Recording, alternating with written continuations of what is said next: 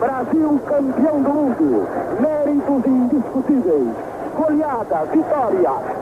Os jogadores do Brasil. Abraçam-se no centro de campo. O Maracanã acontece na Suécia. O público não entende o que houve. Não sai do estádio. Todos os lugares ocupados.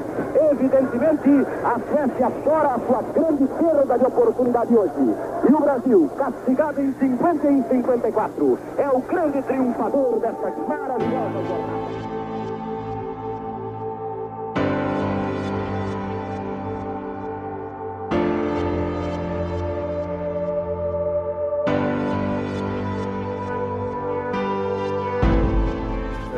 É, uma alegria, uma emoção, uma, um orgulho grande, né?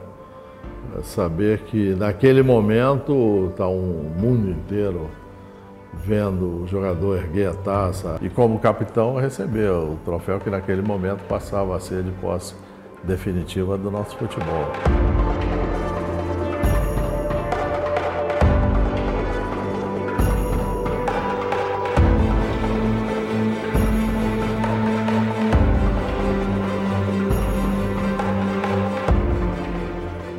Se desse para fazer um, um replay na minha vida,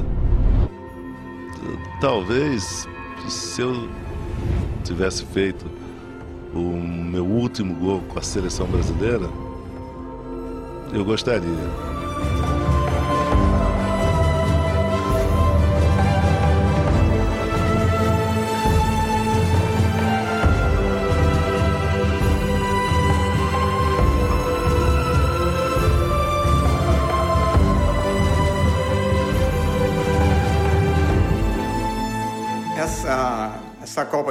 De, no, de 98, apesar de nós conquistarmos, vou dizer assim, conquistarmos um vice-campeão do mundo, ela foi muito importante para minha vida. É como se fosse um título.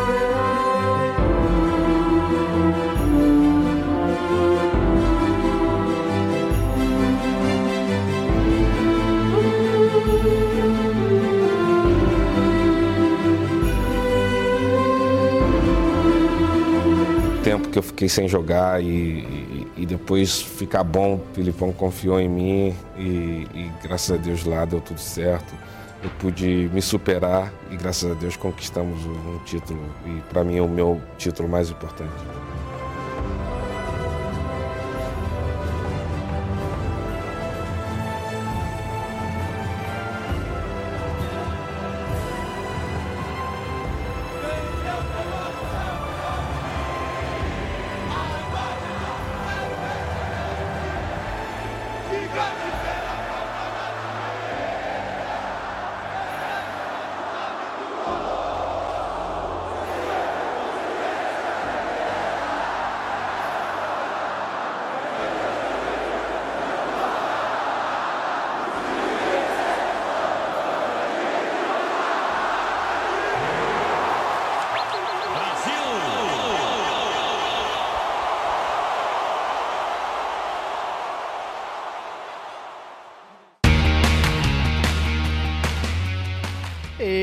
Esse é o Canelada, o podcast do Futebol Live TV. Toda semana, muita resenha e um pouco sobre futebol.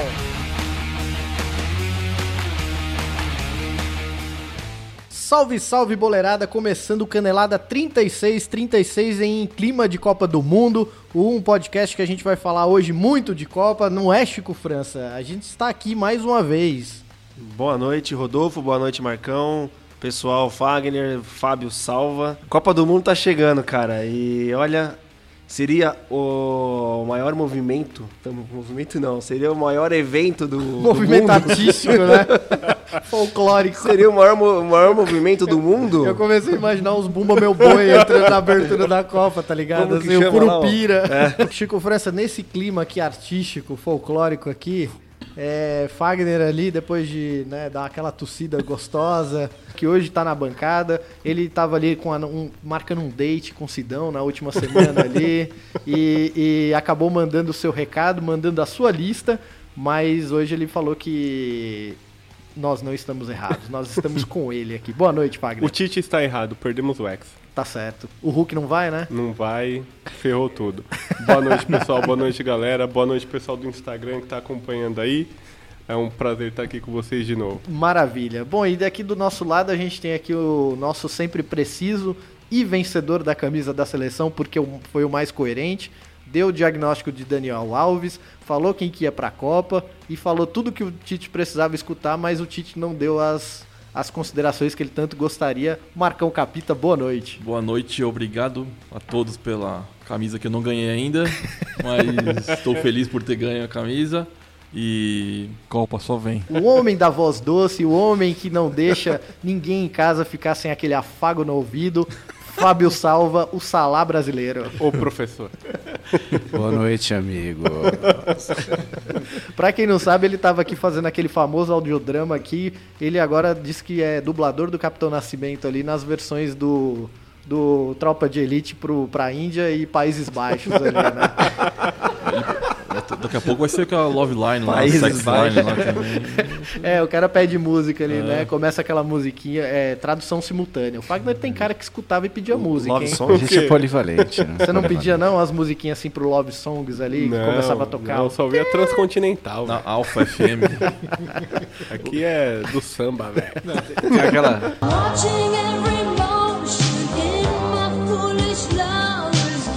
observando cada movimento no meu todo jogo de apaixonados.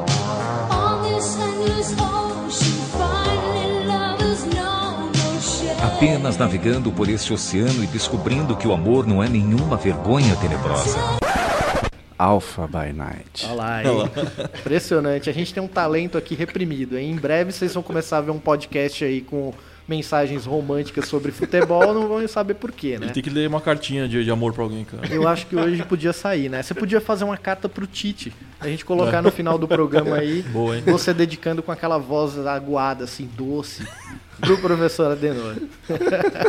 Estamos aí, estamos aí. Tá certo. Bom, senhores, hoje a gente tem muita coisa para falar, porque afinal a Copa já começou pra gente.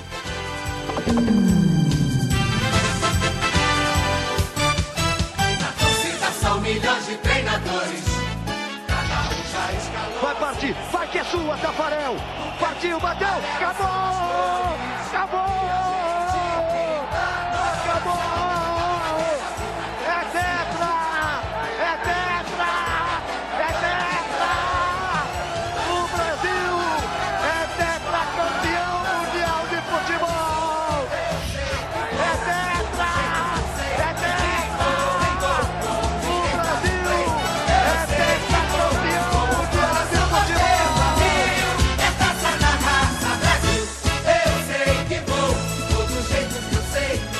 Bom, galera, vamos entrar aqui na nossa pauta. Hoje a gente vai falar sobre memórias da Copa do Mundo. Começando aqui, acho que todo mundo que está na bancada aqui viveu alguma história de Copa do Mundo. A gente vai começar lá pelos anos de 1994. O que, que vocês se lembram daquela Copa vencida pelo Brasil? Brasil muito criticado quando chegou naquela Copa do Mundo ali.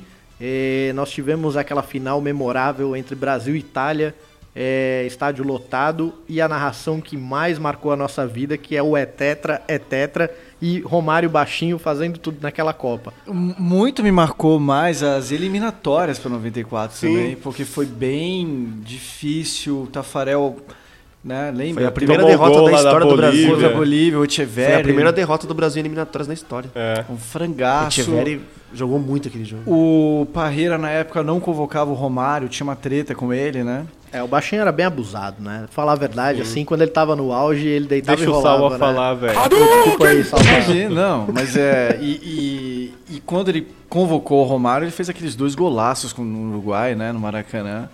Eu tenho muita memória daquilo, assim, sabe? É tão marcante quanto a Copa que... foi esse jogo mesmo do Romário, né? Que contra ele, o Uruguai. Né, o drible da vaca, o cruzamento né? do Bebeto pro gol de cabeça dele, né? E era um jogo que a gente precisava ganhar, né, cara? Então não era, não era café pequeno, assim. É, não sei vocês, mas... Só mas... uma rápida ah, digressão. Pode falar, pode falar. Não, não, né? Porque, tipo, é, antes da gente chegar na Copa, que eu, que eu lembro que marcou muito as eliminatórias também. E né? onde você estava, Fábio Salva, em 1994, naquela Copa? Paris? não, eu morava em Salvador, cara. É. Salvador é o lugar pra assistir Copa, hein? Quando o Galvão pede assim, bota agora aí o povo É, de Salvador. Não, né? o, o Galvão fala assim: agora eu quero ver a batucada do Lodum. Por onde tudo começou na história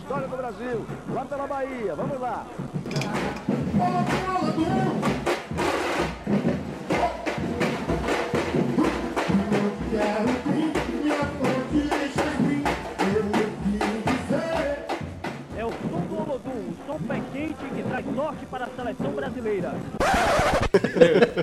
Mandando aquele axé.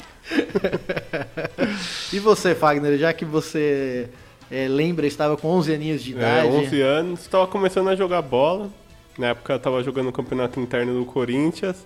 E era legal porque o campeonato interno os times eram seleção. Pô, então eu lembro que meu time era a Itália. E aí, pô, você jogava contra o Uruguai, Brasil, Espanha. E a Copa representa tudo isso. Foi esse jogo do Uruguai que eu tive consciência de quem era o Romário. Porque ele chegou e resolveu. E na Copa ele também foi o cara, né? Sim. E foi legal nessa Copa também a expectativa do Ronaldo. Que o pessoal falava que ia nascer o novo Pelé, com 17 anos. É, o Ronaldo tinha feito um excelente campeonato É. brasileiro, foi artilheiro do campeonato. Cruzeiro, né? né? Campeonato Mineiro Cruzeiro. também, jogou muito no Campeonato Fez Mineiro. os foi amistosos pela seleção e, pô, na final ficava torcendo pra, pra ele entrar na prorrogação. Aí entrou o Viola e arrebentou. Eu fico imaginando até hoje. Imagina se tivesse entrado o Ronaldo. E arrebentado com o jogo com a Itália, né? É, pô, com 17 anos. Bem lembrado. Então cara, essa né? Copa eu acho que foi bem legal por conta disso. Sim, ó, eu vou trazer aqui pra vocês, antes da gente escutar aqui Marcão e o Chico. O Brasil teve, no- na fase de mata-matas ali, a gente jogou contra os Estados Unidos, aquele jogo da famosa cotovelada do Leonardo, Sim, né? Leonardo. Aí a gente passou para as quartas de finais, o jogo foi 1 a 0 com o gol do Bebeto. Aí o Brasil foi para as quartas, deixa eu ver aqui quem Contra que a a gente Holanda. Holanda, Holanda, né? O famoso jogo do, da falta do, do, branco. do branco. Jogaço. Foi um baita jogo. Na semi a gente pegou o time encardido da Suécia, gol de Uhum. cabeça do baixinho ali. E aí na final a gente pegou a Itália ali e ganhou nos pênaltis. Marcão, 1994, onde você tava? Já Tava- tinha bigode? Tirando a barba no banheiro. Tava, tava crescendo, cara. Ainda não tinha muito aparente, não. É, tava em casa, assistia sempre em casa. Ou no meu prédio lá com o pessoal. Lembro sair da escola sempre mais cedo. É, meu pai demorando, demorando pra, pra chegar lá. Puta, foi caramba. Vou perder o jogo. Vou perder, todo mundo embora, eu, eu aqui esperando ele e tal. Aí tal. nesse dia o pai do Marcão esqueceu ele na escola e foi assistir o jogo, né? E teve, teve um dia que ele, ele até operou a vista, né? Pra tirar o óculos e tal. Eu falei, puta, bem hoje, cara, bem no dia do jogo. Não entendia, né? Era Criança ainda, né? e Tal, Uhum. mas a maioria dos jogos eu vi ou em casa com ele ou com o pessoal lá do prédio lá que se reunia na- no salão de festa, no, no churrasqueira. Afinal, eu te passou na churrasqueira. Eu lembro eu chorando, vendo os pênaltis. Depois acabou, eu saí correndo pela quadra chutando bola na trave. Eu queria bater na trave gritando, é campeão, pá, pá. Só as porradas só na, na trave. Na trave. E. Querendo reproduzir um pouquinho daquilo que tava em campo, né? É, exatamente, cara. Aí pra extravasar um pouquinho. Aí via amigo meu pequeno também chorando. Ah, não sei o que. Eu falei, ah, também não precisa de tudo isso também, né? Mas chorando, rolando na quadra assim, "Ai, não, não, não acredito, não sei o que. Mas foi a primeira Copa que eu vi também, né? Eu lembro um pouco de 90, mas eu, vi- eu lembro de um gol do, do Careca, mas só também. E É engraçado, quando eu era pequeno, eu achava que o careca era careca, por isso chamava ele de careca. Aí, anos depois, eu vi que o careca tinha cabelo pra caramba, eu fiquei assim, tipo, por quê? Por que, que o nome dele é careca? É igual o Belo ser chamado de Belo? Ele, tem uma, ele tem uma bela voz, pelo menos. Eu, sabe uma coisa também? Eu lembro muito da Copa de 94, o álbum de figurinhas, cara. Esse eu não lembro. né? Esse eu não lembro. Quantos anos você falou que tinha? Eu tinha 11. Tô achando que ele é gato, hein, velho? Eu tenho uns 15 já. Não é só a voz que é bonita, mas ele é um gato. no sentido da... Da boleiragem. Da boleiragem. Eu, Não, tinha, era- eu tinha os cards, cara. Eram os, cards? cards. Eu tinha também os cards. Era a Não única, tinha única coisa, nada. única Eu lembro coisa que eu tinha o do Bebeto. Eu, eu completei de todo mundo, tinha. cara. Eu Eu completei. eu já dei essa informação, mas me falavam que eu parecia o Bebeto, hein? Não se surpreenda, eu vou mostrar meu RG depois, hein? É, vamos perguntar pra quem ama ele de verdade se, Pois. se acha isso também. O Rodolfo Depois. parece o Bebeto. Pô, tá de sacanagem, velho. Eu vou mostrar o meu RG. Rodolfo, sabe quem você parece? O Alf, o ET.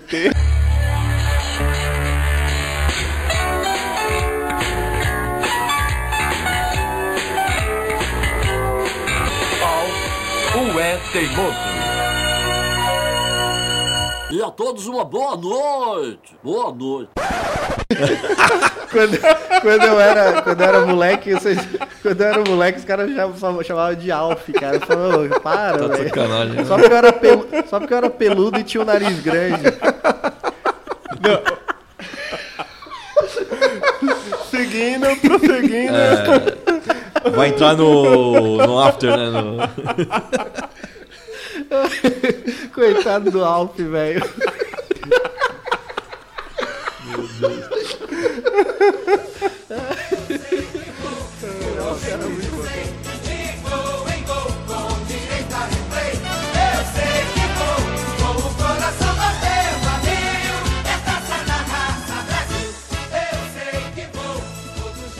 Chico França, menino corintiano, onde você estava? 94, eu tinha 10 anos. Eu- eh, essa Copa foi um. Foi quando eu comecei. Eu sempre gostei de futebol, mas eu. Foi quando eu comecei a assistir mesmo, né? Porque eh, todo mundo só falava de Copa do Mundo e tal. E o Brasil chegou meio. meio nessa Copa meio descrente, assim. E eu lembro que quando o Senna morreu, eu acompanhava muito a Fórmula 1, né? Eu gostava muito da Fórmula 1. Eu tinha a camisa dele, o boné do, do Ayrton Senna. tinha- Macacão? Não, macacão não. Você tem aquelas porta-retrato vestido de ceninha, não? Não tenho. Tinha, eu tinha quando pequeno, tinha. Ah, clássico. E aí, quando o Senna morreu, é, eu parei de assistir Fórmula 1, né? Então, eu- aí eu comecei a assistir mais o futebol. E deixei um pouco a Fórmula 1 de lado. E foi justamente na Copa do Mundo que eu comecei a, que eu me apaixonei de verdade pelo futebol. Aí o Brasil foi campeão, então aí, né? Chico aquela França, emoção quando toda. toca Amigo é coisa... Você começa a chorar, não? Não, também não. Ah, tá. Debaixo de sete chaves, dentro do coração. Mas e a Copa? O que, que você se lembra? Cara, eu lembro disso? muito da. E a Copa. Ah, eu lembro dos jogos do Brasil. Saíram da escola mais cedo, a gente ia pra casa assistir os Ele jogos. falou, falou do Senna. Eu falei que a partir dessa Copa eu comecei a acompanhar mais futebol, né? Não, sim, mas foi do. Falou, tipo, beleza, fala logo da Copa então, sabe? Foi ele falou, ah, beleza, beleza. É, que fala. é Fórmula 1, É. né? O, o Ayrton Senna já foi Frases técnico. curtas e ponto final, velho. Os caras falam do Alfa é teimoso, eu não posso falar da Copa. Não, eu não estou criticando, eu tô falando. É o jeito que ele falou. Não, é que assim... Eu te É época do Nigel Mansell, né? Começa a falar do Alan Proust. de 90... Eu te perguntei de 94 e você começou. E aí eu comecei mais. Eu falei, caralho, ele vai chorar daqui a pouco. Eu falei, esqueceu da Que chorar, vou chorar aqui, velho, por causa do Senna. Pô, eu gostava do cara, o cara morreu, comecei a acompanhar só o futebol, né? Porque eu acompanhava, gostava dos dois, enfim.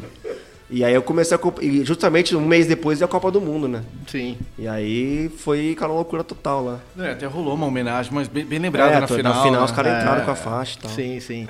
Tem algum lance dessa Copa que você, assim, você fala, putz, isso aqui me marcou e ali naquele ano eu realmente. Teve dois jogos que eu lembro muito, assim, pela dificuldade. Que foram Brasil e Estados Unidos e Brasil e Suécia. Que o gol não saía de jeito nenhum. A semifinal foi bem E difícil. dizem né? que Bebeto e Romário não se falavam, né? E depois do gol contra os Estados Unidos eles começaram a se falar e tal. Que eles se abraçaram depois do gol, né? Com o passe do Bebeto. O passe do Romário, né? A jogada do Romário e o gol do Bebeto. Sim. Não, e o, e o gol contra a Suécia é impressionante. O cruzamento do Jorginho. Preciso, o, né? O, o Romário pula no meio de dois grandões. É, um milagre. E aquele assim, goleiro né? da Suécia, tanto na primeira fase, que foi 1 a 1 Brasil e Suécia, no, em Detroit, né? Ravanelli, né? Ravanelli. É, ele pegou muito nos dois jogos, assim.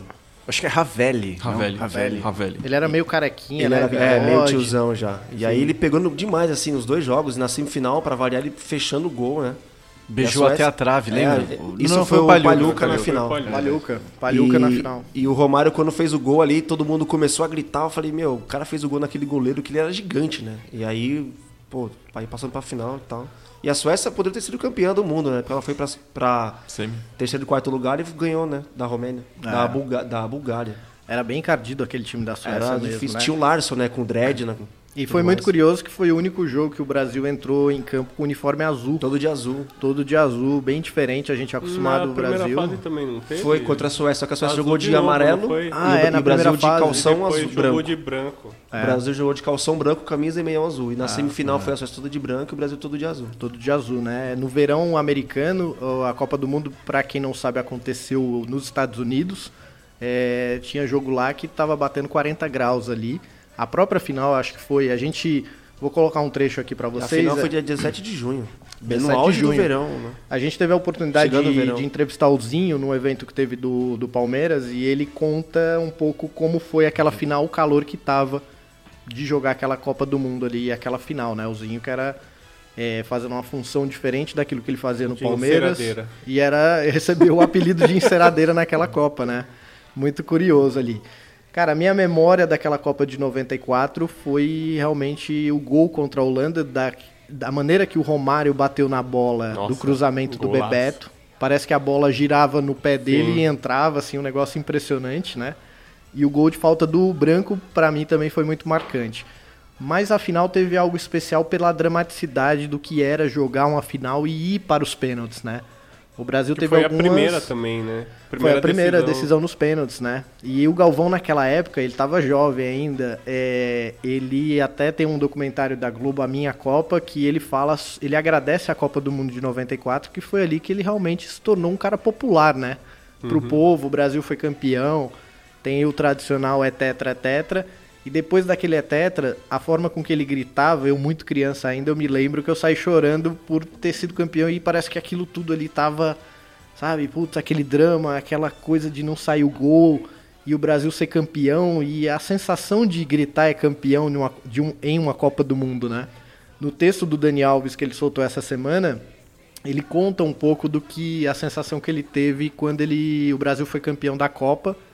E ele fala: você sai correndo aleatoriamente, gritando e com aquela sensação absurda de, do, de que é, do que é ser aquilo, né? Uhum. E são coisas que só a Copa do Mundo tem. Eu brinco muitas vezes com alguns amigos, eu falo, cara, o clima de Copa do Mundo, quando você tem a abertura da Copa até o seu encerramento, existe um clima. Eu não sei se vocês têm essa sensação quando chega ali mais ou menos dezembro, que vocês sentem um pouco aquele clima diferente nas pessoas, Sim. nas coisas. E na Copa do Mundo é isso, você sente esse clima diferente, assim, aquela atmosfera de festa, de putz, é jogo do Brasil, hoje vai ter futebol o dia inteiro na TV, e tinha isso também. Em 94 foi quando eu senti a primeira vez essa sensação, e ali nós fomos campeões, tetracampeões mundiais ali.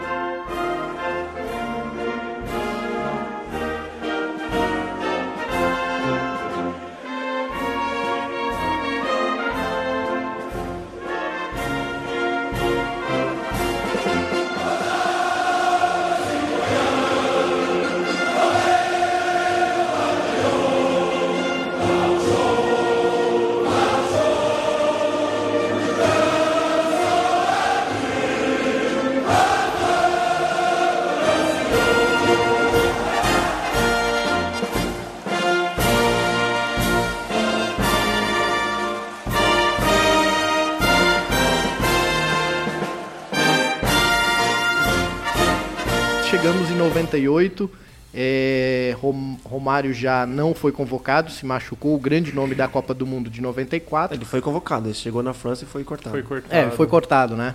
Mas aí nós tínhamos ali Ronaldo Fenômeno aparecendo pro mundo, chegou na Copa de 98 como o melhor jogador do mundo.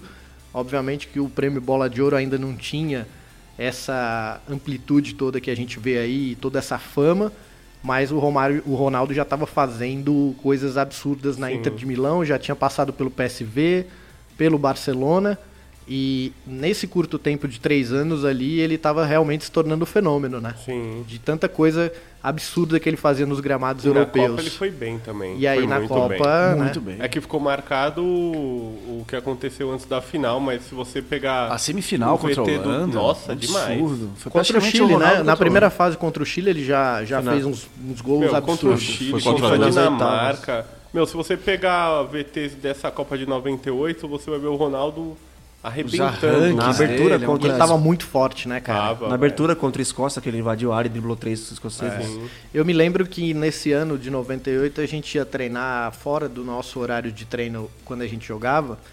E, e eu fiz questão nessa época, eu tinha o uniforme completo, a gente ia treinar de seleção brasileira. Meião, camisa, calção assim, ia todo mundo vestido de seleção pra treinar, né? Treinava eu, Fagner e o irmão dele, e a gente ia treinar todo vestido de seleção, né? Era legal. E a coisa que mais me impactou nessa Copa do Mundo quando começou foi a chuteira que o Ronaldo usou quando Sim. começou a Copa, né? Que ainda não tinha essa, essa Chuteira onda de chuteira colorida, colorida. Não né? tinha. Tudo tinha até o modelo parecido, mas em 98 chega no primeiro jogo contra a Escócia, o Ronaldo com a chuteira prateada azul e amarela. Eu falei, nossa, que que é isso, hein, cara?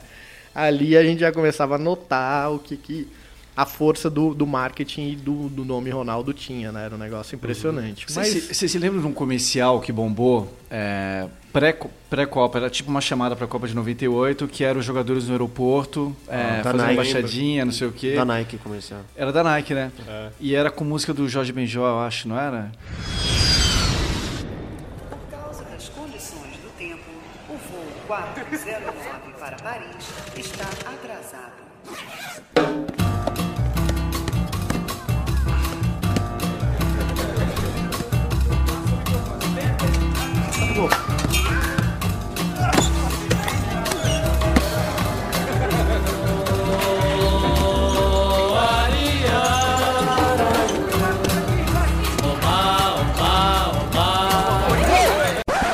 Mas onde vocês estavam em 1998 ali, Copa do Mundo na França, é, Ronaldo namorando Suzana Werner, veja você, hein? brinca, Hoje esposa do Júlio Você César. não sabia, velho? Não era o. Ela não era a Milene já na época? Não, a Milene Não. veio depois. Mas antes da Suzana vieram as Ronaldinhas, É. que depois vieram a ser capa da Playboy e depois vieram a ser atriz pornô. Ô, louco. Cada um tem o destino que. Quem planta, colhe.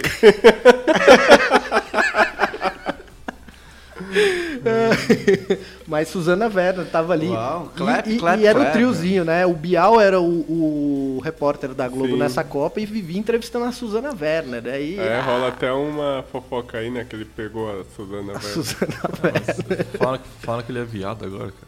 Não, Aí eu já me É confundi. porque agora é moda, né? Já já vai ser obrigação. Eu não- sei de nada aí, viu? Bom, voltando à Copa do Mundo Voltando à 98. Copa do Mundo, antes da viadagem. Não quero tomar processo aí, sabe Bom, como é, né? Hoje é o dia, como que é, contra a homofobia. É, e os caras aqui falando que o Bial é viado. Puta merda. Ah, é hoje o dia, né? hoje. que É. o pessoal falou lá. Mas e você, Chico França? Menininho, noven- 1998, 98. Um pré-adolescente, né? pré-adolescente, descobrindo eu- eu o mundo o- da Brasileirinhas. As Ronaldinhas. Olha o olhar fuzilando. Bom, não vou nem falar nada. Não, eu lembro. eu não posso, eu não posso me omitir das minhas funções de intermediador aqui, né? Eu lembro que o, o Ronaldo ganhou o apelido de fenômeno meses antes da Copa, né? Assim que chegou na Inter de Milão. E era o camisa 10 e tal. E ele. É, só, só essa história, depois da Copa, o Salas, que era o Zamorano, né, cara, Zamorano, da Inter, Bambam falou, Zamorano. falou pra ele assim: depois dessa Copa do Mundo que você fez, você merece a camisa 9. Aí deu a 9 pro Ronaldo e ele começou a usar 1 mais 8. Mais oito. E a Copa? E a Copa, eu lembro muito da Holanda jogando, cara. Holanda e Argentina. Uau, também. O, Puta jogo. O gol do Bergkamp. O. O gol mais lindo que eu já vi em Copa, hein, Esse cara. cara quartas demais. de finais Puta que pariu. contra a Argentina. E o Aymar, foi, foi o Foi a- a- a- Ortega? Ortega. Deu uma cabeçada no Van der Sar, foi expulso. É. Foi um jogão de bola. O Davos, Davos Sucur também jogou muito bem essa Copa, né? O Foi atacante vice- do Real Madrid. Foi artilheiro foi vice? Foi né? artilheiro da Copa do Mundo, né? Eliminou a a Holanda nas... Não. É... Terceiro quarto foi. É, perdeu, pra- ganhou da Holanda, né? terceiro e quarto lugar. Lembra de Argentina e Inglaterra também, que foi pros Argentina e pênaltis? Inglaterra, que o Beckham perdeu um pênalti, né? É, e o, o gol da Argentina foi uma jogada ensaiada de falta até Puta, hoje. Golaço, Puta. golaço. O É. gol do Michael Owen também, né? Sim. Apareceu Exato. pro mundo naquele gol contra a Argentina. Bem novinho ainda. 17 É. anos ele tinha, 17 né? anos. Ele, depois de, de algum tempo, ele seria o melhor jogador do mundo também, né? Uhum. E depois foi pros Galácticos do Real Madrid, jogou naquele time dos Galácticos. É. E o Brasil, é, contra a Dinamarca, fez um jogão também, né? 3x2. Que Sim, o Roberto os Carlos dá uma Laudrup. bicicleta, É. ele erra a bicicleta e os caras empatam o jogo 1 a 1 O É, Rivaldo, o Rivaldo jogou bem esse jogo. Jogou bem. Não, o Rivaldo Bebeto jogou bem também esse jogo. também? É, é, o é, Bebeto. Ele já Ah, tava então mal, né? Desculpa quem Já gosta. tava velho, mas- Tá com 34 anos já. Eu não- pareço com ele quando era pequeno, tá? Isso me magoa.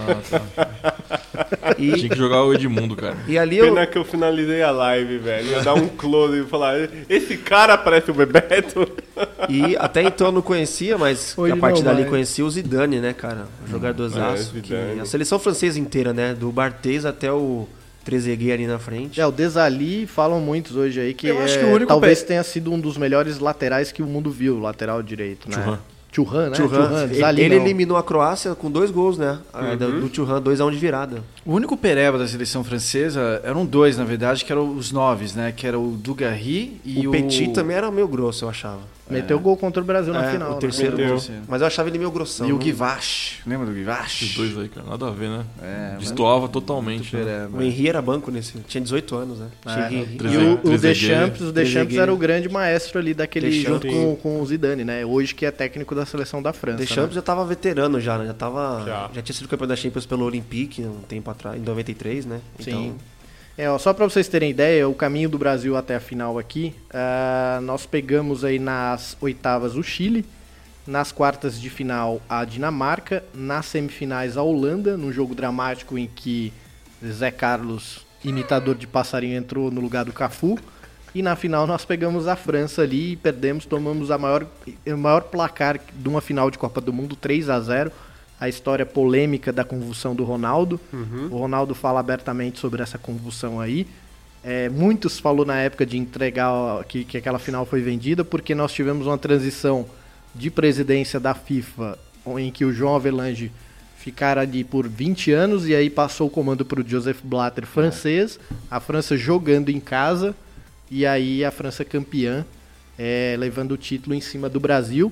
E, e a teoria da conspiração que fala é que o Brasil entregaria essa Copa para ganhar a seguinte ali, para prestigiar essa coincidências do, do Blatter sendo presidente, do título sem casa, enfim, para premiar essa geração francesa aí nessa Copa, né? Eu acho que na hora você ouvindo isso, você meio que aceita e. E acha que faz sentido, Faz né? sentido porque você tá com raiva de ter perdido do jeito que perdeu.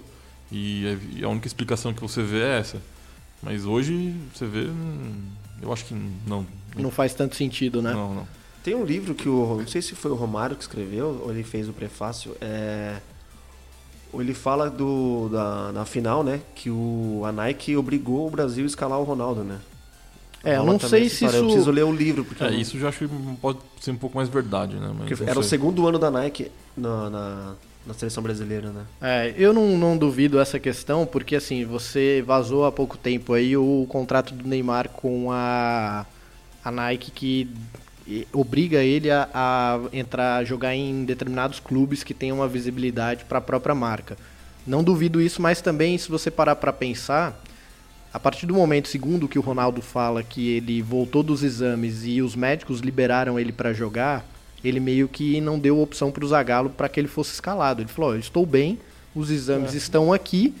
Ele era o melhor jogador da Copa Sim. e do mundo, e aí o treinador, com todas essas evidências, falar não pro cara, ele vai ser um teimoso e se perde, como eu acho que iria perder do mesmo jeito com o Ronaldo fora, porque o time já estava abalado, enfim, pela toda a história, a culpa ia recair totalmente. O Zagallo ia ser o Barbosa do, de 98. Os caras iam falar, puta, o Zagallo, meu, velho teimoso aí, não escalou o Ronaldo, a gente perdeu a final por isso. A gente podia perder com, também em ótimas condições, né? Porque a França tinha um bom time, né? Tinha, Nada- não, a França jogou bola. É que o Brasil realmente, eu acho que psicologicamente ficou muito abalado com toda a história, né? Se, o, se você for ver, rever o jogo, o Brasil no primeiro tempo não viu a cor da bola. Sim. No segundo tempo o Brasil melhorou quando o Denilson e o Edmundo entraram. Eu diria que se fosse essa geração do 7 a 1 ali a França teria enfiado uns 8. Porque aquele time. Tava em ali- casa, né, cara? É, jogando em casa, o volume de jogo da França, com que os caras jogaram, é que a gente tinha um time um pouco melhor do que esse de 2014. e Talento aí não foi, tão, né? não foi tão feia a coisa, mas.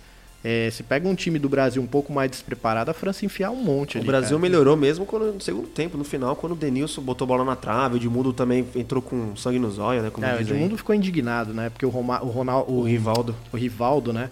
Queria devolver a bola no fair play e os caras e o Barthez lá só simulando. O Barthez É. foi um típico. Fair play foi a maior besteira que inventaram do futebol. Eu também acho, não precisava não. É, o fair play que o Kleber Gladiador uma vez fez É. contra o Flamengo foi muito bom, fair né? play que você perde a bola no ataque e o cara devolve pro seu goleiro. Grande fair play. Pois é. Pois é, bota onde parou a bola, né? Acho que é a o mais moda de certo. querer parecer bonzinho, bonitinho, só ferra a vida. Politicamente correto. É, pois é. Onde é que vocês estavam em 98? Eu não assisti. Pode pular eu. Que beleza, né, cara? Desculpa então, Marcão Capita, onde você estava em 98? Eu lembro do, do primeiro jogo que eu, eu jogava salão no nacional e eu tava com tendinite.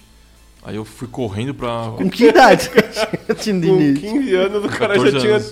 tendinite. 14 anos, cara. É muito forte. muito Caraca, forte. barba com 8 e tendinite com 15, hein? Muito forte. Aí eu, eu acho que foi a segunda ou terceira sessão que eu tava fazendo lá no. Lá perto da Vila Olímpia. Eu voltei pra casa correndo pra, pra, pra ver o jogo. é, o primeiro jogo, né? Que foi lá contra a Escócia. Que eu queria ver o Giovanni, tipo, tava aquela coisa de Santista, né? Tipo, o Giovanni Uhum. no Barcelona também e tal. Sempre errado, né, Marcão? Mas ele tava voando nessa É, época, lembrado, Giovanni. Aí era o ídolo. Aí ele saiu no intervalo, eu já fiquei bravo já. Que eu falei, caramba, jogo ruim ainda, tira ele. Aí, mas foi com culpa dele, ele jogou muito mal também. O César Sampaio que tomou, foi o protagonista É. desse jogo aí, né? Meteu Fez dois gol. gols. É. Sim. Não, não, Não, ele fez dois contra O Chile. o Chile. Contra o Chile. Ele fez Esse- o- esse o jogo foi o gol do Cafu. fez o- Ah, é. foi o Não, Cafu? contra, né? Foi, É, foi, foi foi meio contra, contra, bateu, é. voltou, É, bateu no goleiro. Ele fez um, né? Um jogo Fez horroroso, um cara. Fez um. Um jogo bem feio mesmo, O né? jogo foi feio, é. É. Bom, então você em 98 você não sabe o que você tava falando. Não, é que eu tava revoltado porque você pulou a gente, mas eu gostaria de falar agora. Ah, então vamos lá. Impressionante. Revoltadinho. Depois eu saí do grupo, eu sou. o- É, ai, né? Ô, Não, Em 98 eu acompanhei a Copa, tava torcendo muito pelo Ronaldo, porque ele já, já tinha virado o Ronaldo o fenômeno mesmo, né? E eu achei, achava que o time do Brasil era muito bom, especialmente na esquerda, Roberto Carlos, todo mundo torcendo para ele fazer o gol na Copa, que só veio acontecer em 2002, né? E foi uma pena que o Brasil não conseguiu vencer aquele, aquele campeonato. Mas foi uma Copa que eu tenho uma lembrança mais forte do que de 94, né? Já estava mais envolvido no futebol, a gente já estava jogando. Pô, eu era atacante, careca. Achei que um dia seria o, o Ronaldo. É, eu, não, e eu lembro que a abertura da Copa a gente chegou bem em cima em casa do horário. A gente tava treinando de manhã Sim. e aí a gente, puta, vamos embora logo que hoje vai ter, vai começar a Copa. Aí cheguei, liguei a TV já Copa do Mundo ali, pá. E ali começava 98, a gente vivendo futebol e Sim. E, E sonhando, e sonhando, né? né? E tá Em tá ali, ali. falou, putz, será que o ano que vem, né? Nunca É. sabe, enfim. É.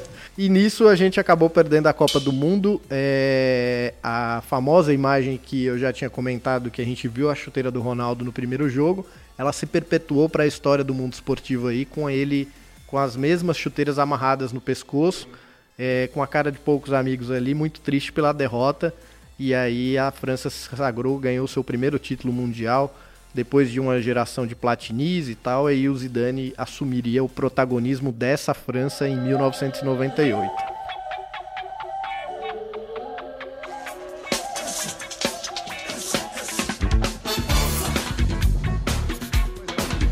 Ele insiste, briga pela bola. Insiste Ronaldinho pro Rivaldo. Abriu espaço, bateu pro gol. Olha vem cá, Ronaldinho bateu. Gol! Aí aparece o Cleberson de novo, já parte pela direita. Cafu já partiu na velocidade. Ele cortou pro meio, lá veio o Cleberson. Rivaldo saiu pro Ronaldinho, pé direito, bateu.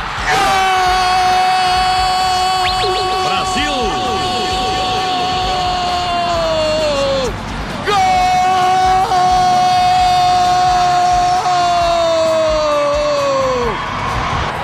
Eu te amo, diz Cafu! Brasil! Aí está, em cima do pódio! Para que o mundo inteiro veja. É penta. Avisou que vai rolar a festa, vai rolar. O povo do gueto mandou avisar que vai rolar a festa, vai rolar. O povo do gueto Bom, galera, 2002, Copa do Mundo no Japão e na Coreia. Copa do Mundo com os horários totalmente diferentes. A gente via de uma Copa do Mundo que os jogos eram à tarde e aí muda-se tudo ali. O Brasil passou perrengue para se classificar. A gente teve mu- muitas mudanças ali, muitos caras deixando de frequentar as convocações. E aí, só Ronaldo machucado no meio do caminho, incertezas. No fim, Luiz Felipe Scolari assume o time e a gente se classifica na Bacia das Almas no último jogo ali contra a Venezuela e vai para 2002 com um time bem desacreditado, né? Onde vocês estavam ali em 2002, nas madrugadas em que a gente via a seleção brasileira, o Brasil que estreou na Copa contra a Turquia, foi isso? Foi, Turquia 2 a 1 de 2 a virada. 1 jogo Pênalti- difícil, né? pênalti no Luizão, né? No É, final do Foi jogo. de virada, né? Sim. Um gol do Ronaldo, o primeiro gol. E o segundo de pênalti do É. Rivaldo. Onde você estava, Chico França, em 2002? 2002, eu tava com 18 O anos. senhor tem uma preferência pelo Chico, hein? Eu já percebi. É que ele é corintiano, eu dou uma moralzinha pra ele, né? Já que ele não ganha da gente no campo. Até parece, né? Eu trabalhava já, mas eu assisti muitos jogos de madrugada, fim de semana, passava assistindo jogos e tal. De manhã na empresa lá tinha televisão, a gente às vezes parava lá para assistir alguns jogos. Lembro também que teve a, né, a, a vingança de Beckham contra a Argentina, que ele Verdade. fez um gol Verdade. de pênalti na fase de grupos, né? É, a Argentina caiu aí, né? É. O Beckham não era muito superestimado, vocês não acham? Não, pô, jogador zaço. Não, não, eu, eu sei, mas eu falo Eu em, acho que sim, em um termos de pouquinho. seleção Eu acho inglesa. Um pouquinho. Não, sabe o que, que eu acho? É porque assim, ele era bonito, ele era famoso, e aí o pessoal diminu- diminuía o futebol dele por conta disso. Agora, se ele fosse um cara feio, estilo Ronaldinho Ele- Gaúcho, a ele gente met- ia focar só no futebol dele e ia perceber Ele meteu o estilo ele na. Copa, né? Aquele moicaninho que ele fez, levou um personal hair lá pra, pra, pra, pro Japão e pra Coreia. Não, toda Copa o Beckham jogava com cabelo diferente, né? Outro dia Sim. botaram aí um gif com as mudanças de visual dele. é, e- só que assim, óbvio, o estilo dele de bater na bola era um negócio absurdo, assim. Batia muito bem, cara. Ele batia muito O bem. que né? acontece assim, ninguém joga a carreira, ninguém construiria a carreira que ele construiu só porque bate bem na bola. É. Isso não. É, ele foi um bom jogador, cara. né? O Marcos Assunção tá aí pra comprovar, né? Não, o Marcos Assunção não serve pra amarrar a chuteira do Beckham. né? Não serve. Então, assim. É, ele ainda joga no, no Manchester United, na seleção inglesa, no Real Madrid, PSG. Jogou no Milan. Milan também. Milan, pô. É, não, é, isso sem dúvida, né? Eu só tô falando isso porque a gente vê o histórico do O senhor é um Beckham. invejoso. Não, eu não. Você, eu vou conhecer o Beckham um dia ainda, aí eu vou falar pra ele assim, oh, sir, thank you for... Ele virou Sir também? É, ele é sir também. É, acompanha ele lá no Instagram lá. Ô, louco. Parece que não- a mulher dele ele não come, né? Mas é uma pena. Não sabe o que estão perdendo. De novo, olhares fuzilando o Rodolfo Dantas. Não, e ele, ele fez a coisa mais certa do mundo que o jogador deveria fazer, né? Casou com a Vitória.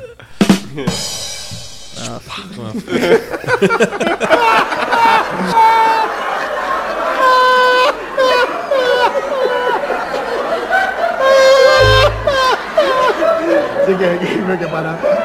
Mas ela não era mais Ela- não era mais Spice, assim, né? Ah, Não, sei. eu preferia, eu preferia a loira lá, a Emma.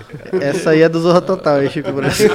A Jerry, a Ruivinha. É, eu preferia a Ruiva também, cara. É, Ela- qual- qual- é, cinco caras na mesa, quais Spice Girls vocês mais preferiam? A Ruiva, Ah, eu, a não, Ruiva. eu não lembro muito bem, velho. Traz a foto aí, cara. Sobe o som aí, Spice Girls aí, vai. Yo,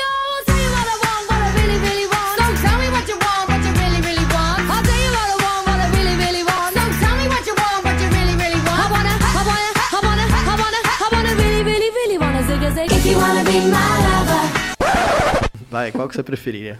Ah, eu vou chutar na vitória mesmo, que é que eu lembro. Tá, Chico França. Eu gostava da loirinha da, da Emma. E você? A Ruiva, a Gary. Não lembro o nome, não. Não, não, é, porque parece um nome meio masculino. Isso é uma bichona! Mas, É, mas acho que é isso mesmo, Gary. é. Tinha, tinha Melanie C, Melanie B, Melanie B Emma, Gary. e a Vitória Adams. Exatamente. Que depois virou Vitória E você, Capita? Ginger Spice. Eu só tenho olhos pra Gabi. Pronto, segue o jogo aí. Espertinho, velho. A melhor partida da Copa foi da Argentina, né? Da Argentina. A partida pra Buenos Aires. Sim. Hoje tá, né? Inspirado. né? Engraçadão, velho. Acho que ele, ele escreveu canelada lá no Risadaria pra ver se a gente ganha ano que vem. O- Mas Lembrando que nessa Copa, Argentina e França saíram fora na primeira fase. A França não fez um, Um gol, gol, é sequer. verdade. E o Zidane jogou baleado nessa Copa, Não, né? não jogou, só jogou no último jogo, né? Contra Que a ele Dinamarca. tava suspenso, É. né? Não, tava Alguma machucado coisa. mesmo. Machucado. Tava ele chegou bem mesmo. mal nessa Copa. Se fuderam, né? Fagner, onde você É. tava em 2002? Ah, 2002? 2002 eu tava jogando no Corinthians. Boa. E lá que eu descobri que eu não ia ser jogador de verdade. É, eu parei por aí também, em 2002. Eu parei. Não, mas eu fui até 2005, 2006. Eu ainda insisti um bom tempo. Sim. E eu acompanhava a Copa, então, acho que sem problemas. Mesmo por conta dos, Dos horários, horários. de treinamento e tal. Eu acompanhava a Copa, pô, fiquei felizão que ganhou, feliz pelo Ronaldo, que quando ele começou a aparecer foi meu ídolo na época, né? E foi isso. Ainda estava muito envolvido com futebol, ainda sonhava em ser jogador de futebol, estava vivendo esse ambiente todo dia. Sim. Uma coisa só voltando no Beckham aqui, eu me lembro muito curioso que eu fiquei no jogo da Inglaterra acordado até 3 da manhã pra assistir o jogo. Quando apitou o, ju, ju- o juiz apitou pra começar o jogo, eu dormi, cara. aí, eu, aí eu acordei assim, eu, caralho, o Brasil ganhou, não ganhou, não ganhou. Aí eu ligo a TV assim, tipo, aí tinha passado. Meu, eu no tenho- jogo difícil foi um dos melhores jogos da Copa, né? Meu, cara? tem um negócio, falando de esporte, de futebol, que assistir depois não tem graça, tem graça, nenhuma. não tem, né? Aí eu falei, Então, agora joga bola pra frente e vou assistir a É, final. então, o pessoal pode falar da internet, do YouTube, não sei- mas o esporte, o evento ao vivo vai durar eternamente. É, Mas o, o Fagner, que tinha uma coisa nos anos 90 que era muito comum, assim, sem internet, bababá, você, você via o VT dos jogos, né? Eu, eu- eu via muito, assim. Apesar de já saber o placar, você acompanhava na rádio, bababá, mas tinha até uma graça, não sei o quê. Mas 2002 já era uma fase transitória da internet, tava engatinhando Sim. ali banda larga, não sei o quê. É, a gente Ah, usava Rodolfo. o modem, o famoso modem, pra conectar Dormir- e falar com os amigos no ICQ, né? É. Depois da meia-noite, era mais barato. E- Esse, esse jogo contra a Inglaterra eu fiquei virado, cara. Eu tava no cursinho, eu, fiquei virado. Falei, ah, é nóis. E eu tiveram vi. alguns jogos que eu assisti com os amigos nas lan houses, que era a época era, É. era a febre da lan house, e aí a gente se reunia lá num andar da lan house e a gente assistia um outro jogo durante a Copa, né? Mas especificamente os que eu vi em casa eu dormia a maioria, cara, porque você ficava tipo olho queimando assim pra assistir, aí você fala, puta, não vou conseguir. Só a final, que a final foi, acho que se eu não me engano, entre 7 e meia e 8 horas É, da oito e manhã. meia da manhã 8 e começou. meia, né? Que aí o pessoal teve o domingão inteiro pra comemorar. Aí e foi sim, né? farra do boi, festa. tudo. né? E, e essa Copa ficou marcada também pelas trilhas sonoras, né? Nós tivemos aí Zeca Pagodinho e também tivemos o a Ivete Sangalo depois que o Brasil ganhou Vai lá, que era a e vai rolar a festa, É, né? verdade. Não, é, é, muito é, isso. Tem uma lenda que, tipo, o Ronaldo comemorava com o dedinho por causa da Brahma, né? É. Número um, e vinha É. cerveja. Sim. Das Copas que eu assisti, eu acho que essa foi a que eu mais gostei. É, a gente já era mais adolescente É. ali. Sim, já entendia Já melhor. entendia tudo, né? Via É. lá os jogos, a gente... Por exemplo, todos os jogos que o Brasil fez nessa Copa, eu tenho muito vivo na memória o que aconteceu em cada um, exceto da Inglaterra, só que eu vi depois. Mas as sensações, sim, né? Todas muito, muito claras ali. Ah, e você, Capita, 2002? É, tava lá no Nacional, primeiro ano de Júniors, bem na época da Copa, assim. É, também alguma fase. É, alguma, alguma, algum jogo da, acho que da, do mata-mata eu ia prestar vestibular já no Mackenzie. E até trocou o horário do vestibular pra, por causa do jogo, né? Até. E. Eu via praticamente todo, eu vi todos em casa. Afinal, eu lembro muito bem que eu, eu vi sozinho no meu quarto, meus pais na sala, meu irmão nem, não tava nem aí com nada. É, eu no meu quarto gritando lá: Filhos, filha da puta, chupa, o Ronaldo ganhou. Eu tava com raiva por ele, assim, tipo, tava feliz por ele pessoal também, dele. né? Por tudo que ele passou também. E o Khan, né? Que, puta, cara, é nojado, assim, cara.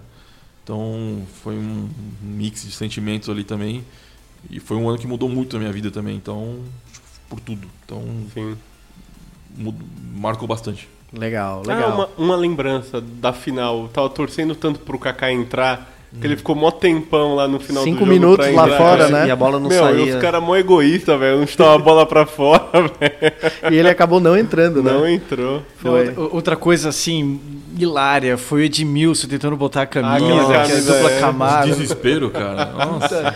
Meu, foi, tipo uns três minutos e o cara não botava a camiseta. O Edmilson conta isso no, no documentário dos 15 anos do Penta, né? Que ele fala que a, a camisa a, de jogador da Nike na época tinha um forro duplo, né? Sim. E aí ele conta que entregaram a camisa pra ele de qualquer jeito, ele foi tentar colocar, entrou o forro, não entrou a camisa e ficou aquilo. E aí os caras querendo começar o jogo e ele nada lá, né? Ele falou, puta, mas não, não comprometeu no, no- no- na concentração do jogo, né? No geral. E falam muito do Ronaldo, cara, como o melhor do, do jogo, cara. Mas o, o que o Rock Jr. jogou, cara. Meu Deus do céu, cara, nunca vi. É, Rock que Jr., não o é o Kleberson, né? O. Kleberson- valoriza muito o atacante, né? lembro E do assim, Kleberson jogando muito também. Aquele cruzamento do Kleberson que o Rivaldo fez o corta-luz foi. o- Kleberson, cara, um, é, eu tava vendo algumas matérias da, das polêmicas listas de convocação da Copa do Mundo. E o Kleberson foi uma das que foi mais criticadas é, na, na época, né? Pô, levar o Kleberson, como, né? Gilberto Silva ali, enfim, Emerson. E aí convoca o Ronaldinho, o Ronaldinho não, o Ricardinho não vai o Alex. E É. aí o Kleberson no meio da competição acabou virando titular e aí não saiu mais, né? Tanto que foi depois negociado pro Manchester United, né? Ofuscando a chegada do Cristiano Ronaldo. Pois é. Quem diria, hein? Mas foi isso, cara. É, a gente então sagrou pentacampeão mundial 2002, Ronaldo dando a volta por cima mais uma vez, depois de lesão. E aí a cena do Ronaldo chorando na beira do campo depois de ter sido substituído com dois gols na final. A gente desbancou a Alemanha e aí conquistou o pentacampeonato, coroando ali a famosa e tradicional família Scolari em 2002 aí e foi até então o nosso último título mundial. A nossa geração que se acostumou a ver só o Brasil ganhando ou chegando na final. Sim. Vocês pararem para pensar, são três Copas do Mundo, três finais e dois títulos, né? Acho que essa geração ali de quem nasceu nos anos 80 é privilegiada não só pela seleção brasileira, mas por ver todos os recordes, grandes jogadores nascendo Uhum. e grandes times sendo montados, né? Isso aí, eu acho que a turma que depois da Copa de 70 ficou ali uma lacuna que o futebol talvez não tenha propiciado isso. É Sim. algo a se observar aí, né? Dessa vez o senhor está Muito obrigado. o Brasil jogou bem a Copa, mas não foi campeão, então ficou muito marcado, né? É, é, e jogar bem se tratando de, de Luiz Felipe Scolari realmente é uma dúvida, né? É. Os times deles eram muito voluntariosos e muito objetivos naquilo que queriam, né? E aí, você tendo um Rivaldo e um Ronaldo jogando o que jogaram, Sim, você não sabe de muita coisa, né? Ronaldinho Gaúcho também. Ronaldinho já. Mas é uma Copa também marcada por erros de arbitragens, né? É. Polêmicas, polêmicas. O Brasil foi ajudado. Contra a Bélgica, pelo menos, eu a acho. Coreia do Sul É, foi até é. a semifinal porque literalmente Por favor, afanaram né? né? a Espanha e a Itália. A Itália principalmente, né? Mas cara? acho que a Espanha foi pior nas, nas, nas quartas. Sim.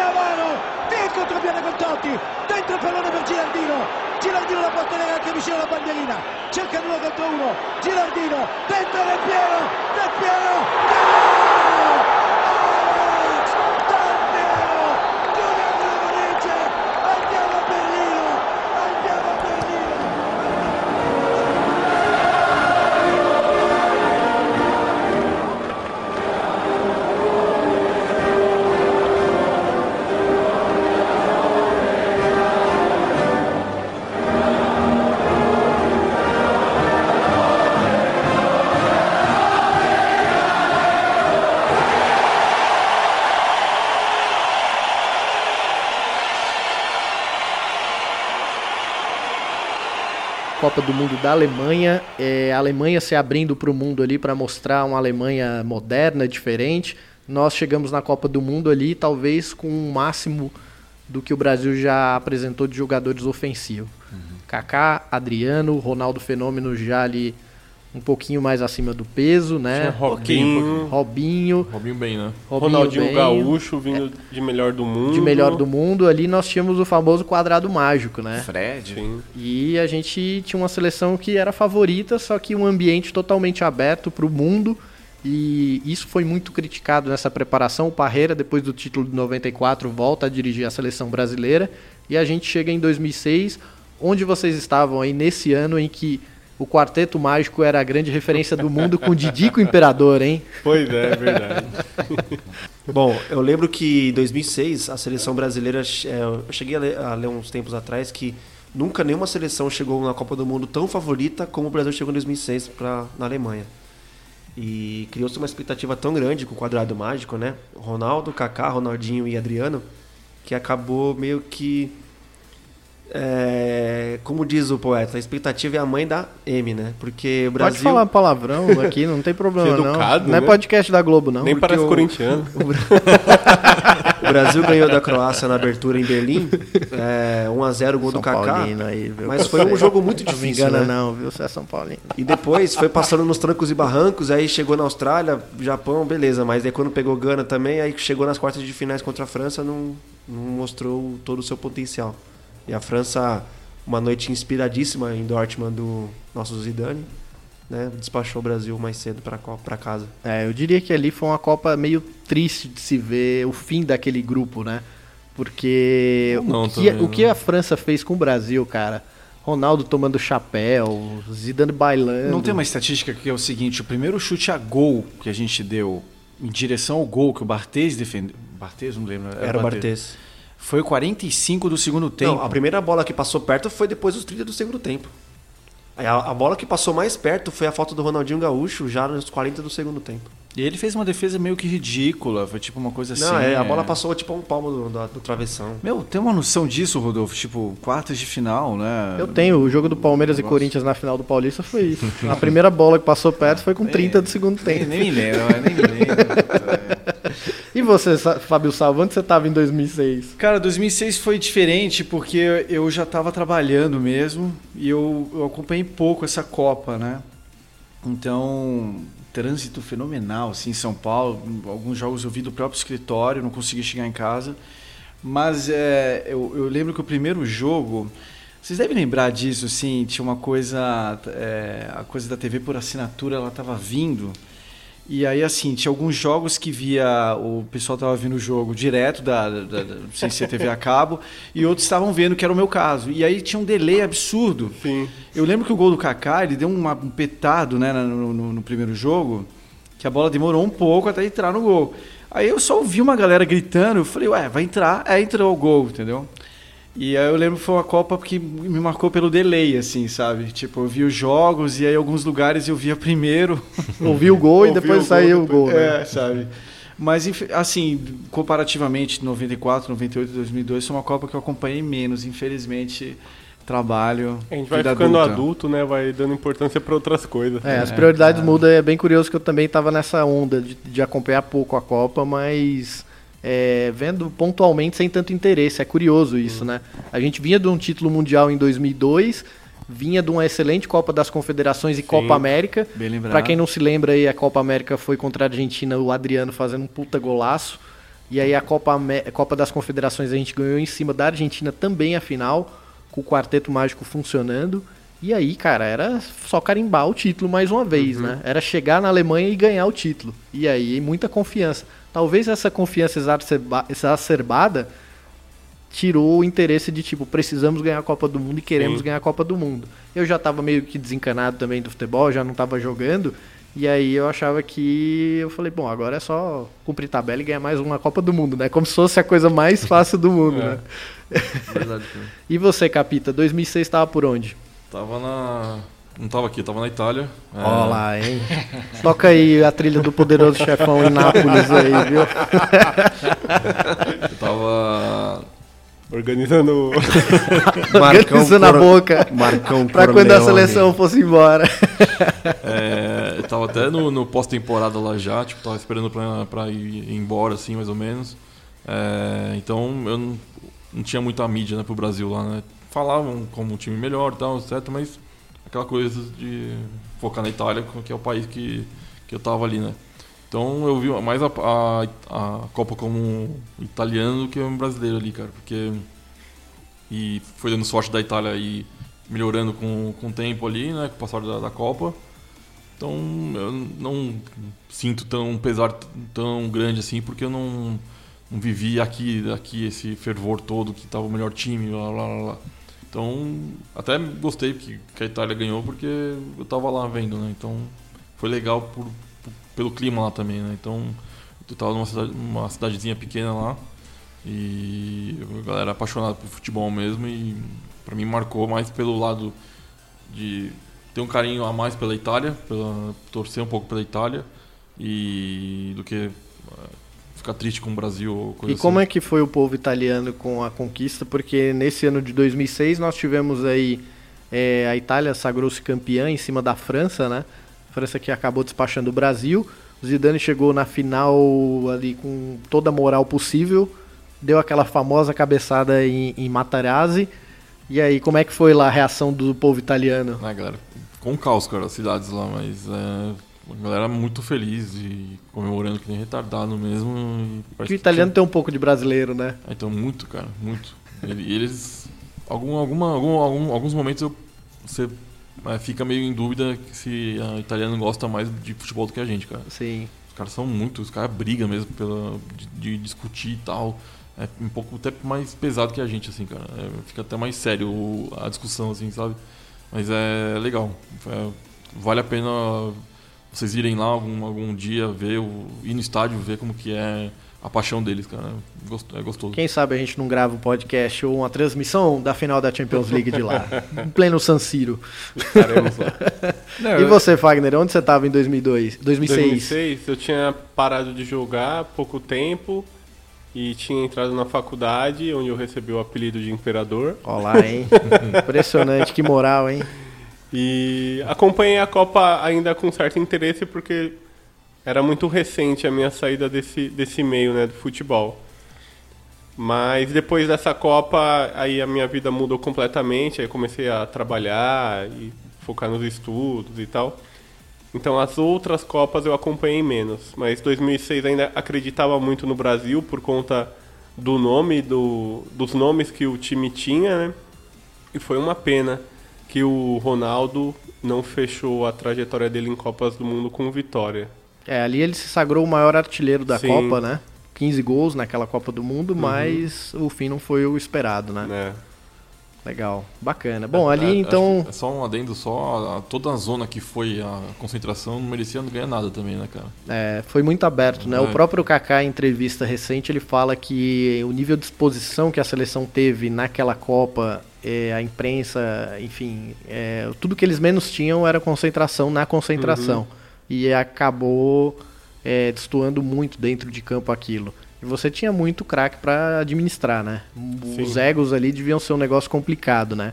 Todo mundo Ronaldinho querendo melhor. bater recorde. Sim, sim. E Hum. todo mundo querendo, e alguns querendo se afirmar, né? O Sim. Robinho era. Ele tinha chegado na seleção há pouco tempo, mas ele já era entrosado com os caras que mandavam na seleção, né? Sim. Ronaldo, Ronaldinho, o Adriano, todo mundo gostava muito dele, né? E a gente sabe o quanto o Robinho é da zoeira, né? Então não- não- a, a história não seria outra quando você pega uma França bem entrosada, o Zidane que não jogou 2002, acabou chegando para mostrar serviço em 2006, só que o campeão dessa Copa aí foi a seleção da Itália, campeã, jogando com o sistema de Marcello Lippi ali, totalmente encaixado, muito prático. Marcello. Marcello. Mar... O É assim, Zidane- Marcão? Olha O Zidane tinha aposentado da seleção francesa em 2005, né?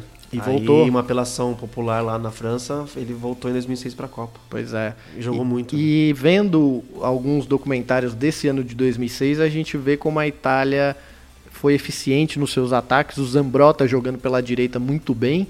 O meio-campo de Pirlo e Gattuso, o Pirlo maestro de, de tudo ali. O Totti muito Totti bom, muito, bem, também. né? É, e no ataque, volta e meio, o Del Piero entrava e dava conta do recado. É, mesmo quem que tava jogando? Tony. né? Luca Toni, né? Eles diziam que To- Totti e Del Piero não podiam jogar juntos, né? É, não sei É, se tinha é, essa treta. Nesse esquema do, do Lipe não dava pra é, jogar nesse mesmo. esquema O Del Piero É. guardou um golaço também. Na semifinal É, contra a. Alemanha, Alemanha. em Dortmund. É. Que E o. Canavarro soberano ali, não é à toa que foi eleito o melhor jogador da Copa Melhor e depois Copa e é mundo. melhor do mundo, né? E foi pro Real Madrid. Foi pro Real Madrid, é O isso. Camo- Camoranesi também jogou. Jogou bem, né? que Ele- é ele era ar- argentino naturalizado, né? Jogou muito bem. Depois voltou pra encerrar no clube de coração dele, que é o Nils. Vocês se lembram do Vanucci lá falando? Ah, o Fernando? Aquele que O- comeu bolacha? Lembra? Bêbado. É. Ah, Itália! Agora é hora de reverenciar Canavarro, Totti, Zambrota. Ah, Itália, campeão mundial para nós. É hora da gente pensar no futuro. O futuro. É hora da gente reformular. Reformular. É hora da gente mudar ou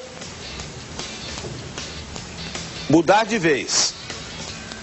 Vamos colocar o castelo de areia abaixo, abaixo e iniciar uma construção sólida para 2010. Copa 2010. África do Sul também não é assim, tão longe, é logo ali. Caso contrário, nós seremos comida de leões.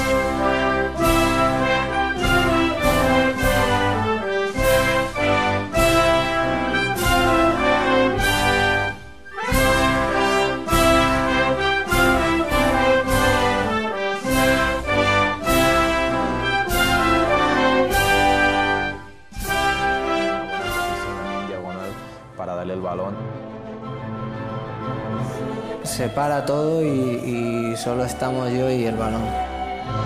Como cuando ves un- una imagen en cámara lenta, pues para mí fue así. Es difícil escuchar el silencio, ¿no? pero yo en ese momento escuché el silencio y sabía que, que ese balón iba adentro.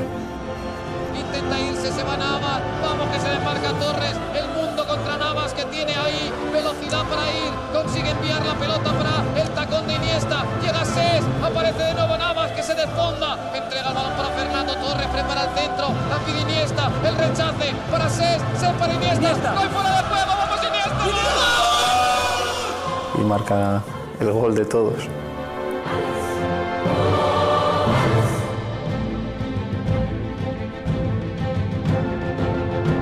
Digo, ¿quién ha sido? Y me dicen, Andresito. Ha sido Andrés, ha sido Andrés.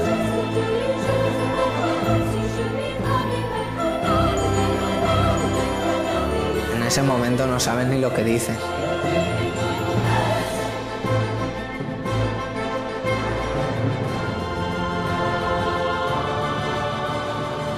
Bom, galera, chegamos então em 2010, uma Copa que a gente falou tanto aí na última convocação do nosso professor Dunga e treinador aí, nunca tinha treinado nenhuma seleção. A gente chega na Copa do Mundo da África. A África, a primeira vez o continente africano recebendo uma Copa do Mundo. O Waka Waka da Shakira tocando em todos os lugares.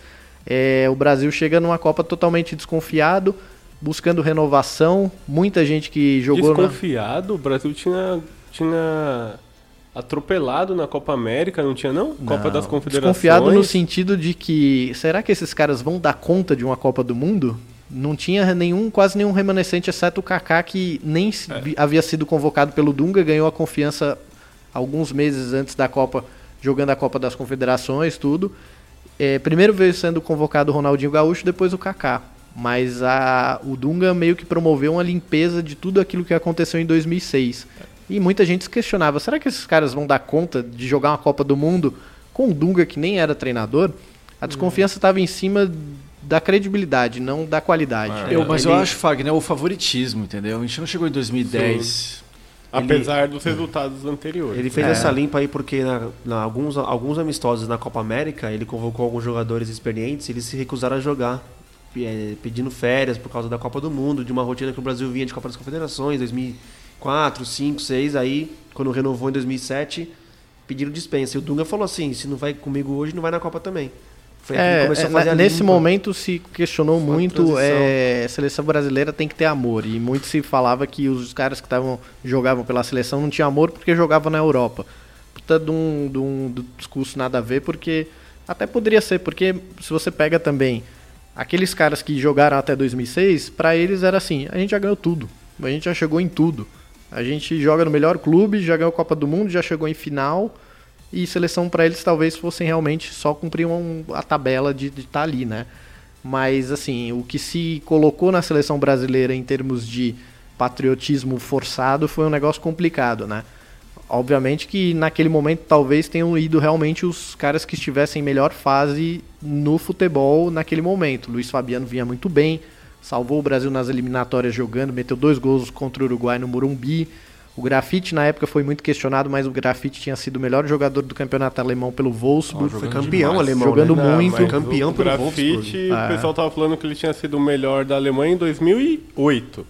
É, mas Não, foi a Copa antes, foi em cara. 2010. Não, o, o Wolfsburg foi É. campeão da, da temporada 2008 2009. É, tem isso. E o Grafite jogava, cara. E jogou É, bem jogou muito tempo na Europa, seguinte. muito bem, assim, né?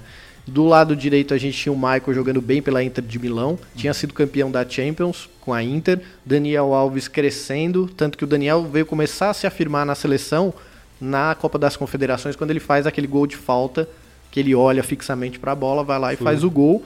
E aí a transição foi logo depois para a Copa de 2004. né? Agora, a lateral esquerda não, não tava bem servida. É, a gente nível, tinha nível Michel de Bastos Copa. jogando de meia na França, né? Michel Bastos e o reserva era o Gilberto. Gilberto. Gilberto já estava com uma idade avançada, É. né? E aí teve um pouco isso. Mas 2010, onde é que vocês estavam? Em pleno Waka Waka da Shakira. 2010. Eu tava no momento revoltado com a vida, não tava trabalhando. Usando drogas. Não. Tava em Nápoles, então. Fazendo uns roubos. na- eu- a boca não deu certo, me tiraram, eu saí fugido da Itália e colei no Brasil aí, ó. Já tava aqui, já Ele de fez a volta. ponte Nápoles-Rio de Janeiro. O Marcão, nesse momento, ele vira o boné pra trás quando ele fala de revolta, hein? Não, não. Tava revoltado, fiz o bigode. Eu só fiz o bigode com 17 anos, cara. Ó, louco. Com 10 eu já tava comprando barbeador já. Não, então. E aí, dois, eu, eu, eu tava sem, tra- sem trabalhar, tipo, tava meio revoltado, assim, e vi praticamente todos os jogos. Foi uma Copa que eu acompanhei legal, assim, vou- até fo- foram jogos bons até, mas também não nada demais também. Esperava pelo, por tudo que já tinha ganho antes, né, a Uhum. Copa das... Qual é a Copa lá? meu? As A confederações. das, das- das confederações e tal, mas meio desconfiado por tudo, pelo Dunga, por não, o jeito que tava muito é, rígida a coisa, muito. Chamando todo mundo de cagão de merda. né? horrível lá. aquele Ele, lá. o amigo É. dele, o, Escobar lá da, da Globo. É, então, tava, o clima não tava legal. Aí, aí o Elano machucou, era um dos melhores que tava conseguindo é, manter o esquema ali. O Ramires, que tava jogando bem, não, não tava entrando bem na- nos jogos, aí, aí já era. Não deu, né? Aí pipocaram lá quando tomaram o gol, aí Pois é. Felipe Melo ajudou também. O Júlio César. Júlio César. Júlio Foram César. vários, foram vários fatores, né? Mas hum, Uma frangueira. E você, Fábio Salva? Primeira Já tinha- vez que você pergunta pro Salvo, hein, velho? chama gol. Passamos Não. quatro copas e ele não chama o cara, velho. Eu perguntei, Porra, ele falou. de marcação, hein? Não, eu perguntei, eu perguntei. Caraca, veio nesse na Cara, edição direito. Em 2010 eu, ta- eu tava filmando meu primeiro documentário, né? Olha Então, só, é menino prodígio, hein? É. Impressionante. Filmando o Zé é- Pequeno. É, pra quem não sabe, o documentário do Lobão aí, só ver. Não é estilo sem fracasso. Alô? Alô, quem tá falando? Quem, quer quem tá falando? Eu aqui é o Mano Brown, mano. Queria falar com o Lobão, velho. Ô, mano, tudo bem, rapaz? Sou eu. Ô, e aí, firmeza, Lobão? Ô, que bom que você telefonou, rapaz. Liguei aí pra ver essa parada aí, mano. Que no Twitter e tal, tem essas paradas aí, só pra ver contigo, meu irmão. Esses caras ficaram botar fogo na fogueira, cara. E aí fica uma, uma barracaria. É, Ah. eu escrevi o livro, fiz, fiz críticas mesmo, sabe? Entendeu? Você criticou nosso trabalho por quê, mano? E, então, cara, eu acompanhei pouco essa Copa. É, eu não, não tenho grandes assim recordações. Então, Eu- Chico França. É. Não é. Não, mas Tô brincando aqui. Mas assim, sem muitas é, assim, delongas, né? Eu Eu fiquei bem chateado com o Júlio César, assim, cara, na hora, sabe? Quando a gente perdeu lá pra Holanda, tá? esse jogo eu vi mesmo. Mas vocês atribuem a, a Copa de Eu jogo 2010 nele, ao Júlio César a falha ou ao Felipe Melo pela não, falta? quem falhou foi, o- foi o Júlio César. Sim, mas antes disso o Júlio o Felipe Melo Não, foi ver, expulso velho. e O Robin, né? O Robin. Não, o pessoal põe na conta Mas do no- Felipe Melo, segundo- assim, eu, eu acho que não tem nada a ver. O segundo gol da Holanda, a bola desviou na cabeça do Felipe Melo. né? É, tem isso também. Ele foi só. Não. ele- Ó, quem falhou no primeiro gol foi o Fábio. Foi o Luiz Fabiano. Não cortou o primeiro pau. Quem falhou no segundo gol foi o Júlio César.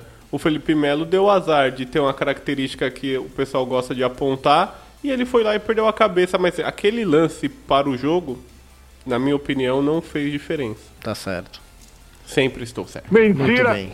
Por outro lado, também, a seleção da hol- holandesa era muito forte, chegou até a final, Sim. né? Mas eh, não acompanhei muito a Copa, não estava trabalhando novamente. Legal. Chico França. Ah, eu tinha 26 anos também, tava trabalhando, então não assisti só os jogos do Brasil A praticamente. empresa de vocês não dava folga pra vocês assistirem o jogo, era isso? Só pra eu entender. Regime. Não, os jogos do Brasil eu assisti. O Benhur não dava folga não, velho. 24 horas no ar, o bicho pegando. Chicote. É. E aí assisti os jogos do Brasil, sem muita empolgação também, não estava muito confiante na seleção. Então, mas o Brasil até as quartas contra o o Chile foi meio que capenga assim, né? Aí depois que eram umas vitórias enganosas na minha opinião. Acho que o Brasil não, não ganhava, mas não Empolgava. não empolgava, né? Convencia, né? Não convencia. Aí contra a Holanda jogou bem até o primeiro tempo, jogou muito bem o Kaká, jogou demais mesmo Robinho, machucado. que fez o gol, né? Robinho jogou muito. Sim. Tava muito bem entrosado. O pena que o Holanda se machucou também, né? Mas enfim. E a final foi um, um jogo meio. Difícil. É, foi meio truncado ali no meio e sei lá. A, a Holanda perdeu muitos gols e acabou sendo penalizada por isso. Tá certo. Fagner, tava onde em 2010, hein? 2010 eu tava, tava terminando meu primeiro curso, tava estudando para ordem e tava na metade da faculdade de economia, então não tava muito com tempo de ligar para a Copa. Mas eu assisti alguns jogos, eu lembro desse jogo contra a Holanda, que no primeiro tempo o Brasil poderia ter matado o jogo. Mas eu achei essa seleção que não tinha uma estrela de verdade. O pessoal criou a expectativa no Kaká por ele ter sido o último melhor do mundo brasileiro, né? Mas também já tinha. Ele foi o quê? 2007. Sim, três anos, Já né? tinha se passado ali um bom tempo.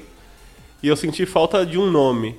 A geração anterior tinha tinham jogadores que marcavam mesmo. E essa eu não conseguia ver em nenhum deles esse nome com peso para colocar medo no adversário. Sem dúvida. É, o clamor ali que se tinha em meio à convocação era de Ganso e Neymar que estavam despontando pro Sim. futebol no Campeonato Paulista, né? E o Kaká chegou realmente muito mal nessa Copa do Mundo. E muito se fala que se a gente talvez tivesse passado da Holanda, o Brasil ganharia uma sobrevida para chegar talvez inteiro ali contra. Porque pegaria o Uruguai na semi, né? E Uhum. a Espanha na final, talvez a gente tivesse um pouco de sobrevida ali para jogar contra a Espanha, o que eu acho muito difícil, né? Ah, difícil. Posso acrescentar só um detalhe? Claro. Que eu acho que pode acontecer nessa Copa também. O Brasil não tinha um banco.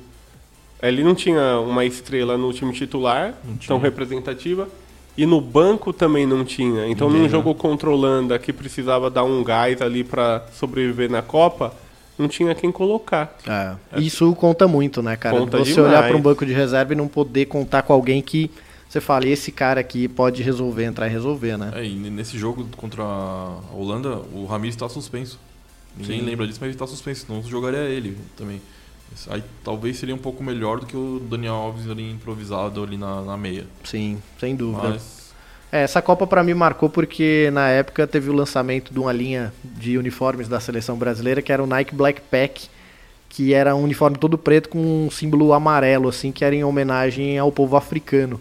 E, cara, eu fiquei maluco com aquilo ali. Eu falei, caraca, que coisa Eu mais lembro que doida. a camiseta do Brasil virou uniforme de balada. Virou. Na balada, tem um monte de gente com a camiseta do Brasil. Aí começava um momento em que as marcas esportivas começavam a investir nesse lance mais lifestyle da, da coisa do futebol, né? E Uhum. era muito engraçado.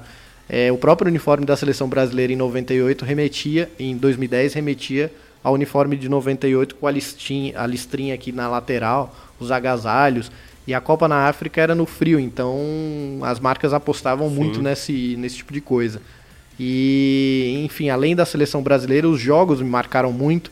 A seleção da Espanha jogando, o gol do Puyol de cabeça para mim foi um gol bem marcante. Bem legal. Que depois a, a rainha, sei lá, foi lá no, no vestiário e encontrou o Puyol só de Ah, cueca. sim, sim, sim. E ali tava a geração espanhola nascendo. Sim. Muita gente começava a olhar com outros olhos o futebol A espanhol, geração né? vencedora, né? O É. pessoal falava muito da Espanha, mas eles nunca tinham conquistado nada. né? É, e o tic-tac surgindo pro mundo com chave voando, Iniesta jogando o fino da bola. Tinha um atacante lá o como que Vidia, é? Davi Vidia que jogou muito. Era ele e Fernando Torres na frente. E aí o meio-campo você tinha chave Iniesta, o não sei se o Busquets já jogava nessa época. O Alonso sim. O, Alonso- o Xabi Alonso, Alonso, né, jogava. E a gente tinha na lateral direita Sérgio Ramos jogando de lateral direito. Eu sempre notava o lateral direito como eu jogava. E o Sérgio Ramos era um jogador que era de marcação, mas chegava muito no fundo. Uhum. E aquele miolo de zaga ali, Piquet e Puyol jogando o fino da bola e o Cassidias pegando muito bem ali, né? Esse gol aí do Puyol foi contra a Alemanha na semifinal. Alemanha, né? Sim, que ele subiu no terceiro andar, né, No cara? final- foi no segundo tempo. É. E depois de um tempo eu consegui uma camisa da final escrito com aquela inscrição é, 13 de julho, Holanda e Espanha. é, que curiosamente em 2004 eu vim assistir o primeiro jogo, o meu primeiro jogo na Copa do Mundo aqui no Brasil foi Holanda e Espanha. Que foi depois 5 a 1 5 a 1 pra pra, Holanda. cara. E marcou muito isso aí. Enfim, aí 2010, então, Espanha é campeã, é, comprovando essa grande geração espanhola com gol de Iniesta em cima da Holanda. A Holanda mais uma vez não conseguiu o título, é, deixando para trás toda a possibilidade de ser campeã mundial aí.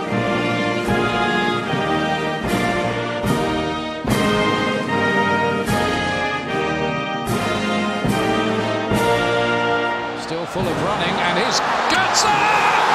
It's Mario Götze! It's Super Mario! He may just have won the World Cup for Germany! His last involvement was Algeria, he got taken off at half time. But what a way to sort yourself out. Lovely ball by Sherwood.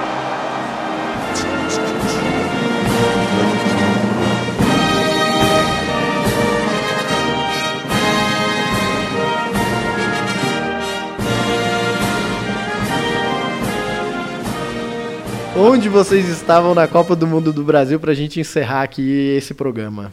Quem quer começar aí? Vou ser rápido. 2014 eu tava trabalhando no Ben-Hur, assisti pouquíssimos jogos porque eu fazia um horário meio louco, que eu ia comprar verdura de madrugada. Então, na Você gosta do... de verdura?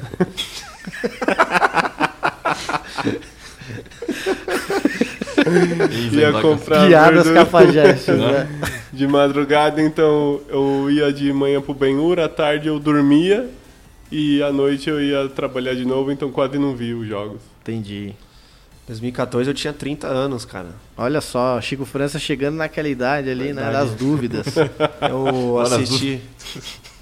Como- Não, não, as dúvidas já tinha passado. Passou dos tempo. 24 aí chegou nos 30 ali. Volta a dúvida. Será que eu, será que eu sou, eu tenho que virar? Será que eu, em que momento que a vida vai dar certo? Bom, eu assisti. Engasgou lá. Eu assisti os Jogos do Brasil com a galera, ia beber, curtir e tal, né? Nossa, hein? Baladeira, hein, meu? Beberrão, hein? Pô, só Brasil e Holanda que eu não bebi. Também né, do porre de 7x1. E eu vi poucos jogos também, tava trabalhando, então acompanhei poucos jogos, só os fins de semana que eu assisti alguns jogos. Consegui ver aquele Alemanha e Portugal, né? 4x1 pra Alemanha. E e é isso. Não tenho muitas lembranças do clima, assim, né? A, a Copa em si já é um, Ah. um clima bom, mas no Brasil é, foi especial, né? Posso Então, contar uma coisa? Opa. É, nessa Copa tava aquela modinha do Airbnb. Uhum. E aí eu coloquei um quarto do meu apartamento pra alugar. Eu recebi um americano que veio assistir a Copa, muito legal. E ele ia na FanFest e ele veio e curtiu mesmo a Copa. Sim. E foi uma experiência bacana pra treinar meu inglês, tipo, o cara não entendia nada que eu falava. e ele começou a pedir comida lá no- na lanchonete, lá no Benhur, foi, foi bacana por conta disso. É, também. veio muito, muita gente de fora, né? O Brasil realmente acho que nunca recebeu tanto turista gringo aqui. Sim. Vila Madalena bombando. É. Não, é isso que eu comentar. É, Vila Madalena. Fui lá uns fui, dois né? jogos, É. cara. Foi incrível. Também estamos recebendo o pessoal do Uruguai, da Argentina. São vários irmãos com nós acá nessa fiesta muito gostosa. Estou com a Laila do eh, Uruguai. Como está a festa para você? Está tudo bem? Está muito boa, muito, muito. Super recomendo meus amigos a voltar ano que vem. Eu quero voltar muito e muitos anos. Muito, muito. Muito, muito. E como está os cantantes, as bandas? Me gusta e também te gusta? Sim, eu me gusta muito. Eu quero também agradecer a segurança. O policiamento está muito bacana, muito mesmo. Tava solteiro? Fiz- tava solteiro. Ah. Eu fiz- solteiro, eu ia com os meus amigos. Não, mas ó, tem, tem- tem uma. Beijou muito na boca, né? Pegou muito sapinho, né? Tava fingindo que era gringo, né? É. Brasil Tá e igual a mina uruguaia, a mina. Olá, como está? Brasil e Chile, eu só lembro da bola na trave, cara. Nossa Adoro, adoro. Pineda, né, mano? Pô, nem, nem sei quem foi, só lembro que foi na trave lá. e- Pineda. Eu lembro do Chorão.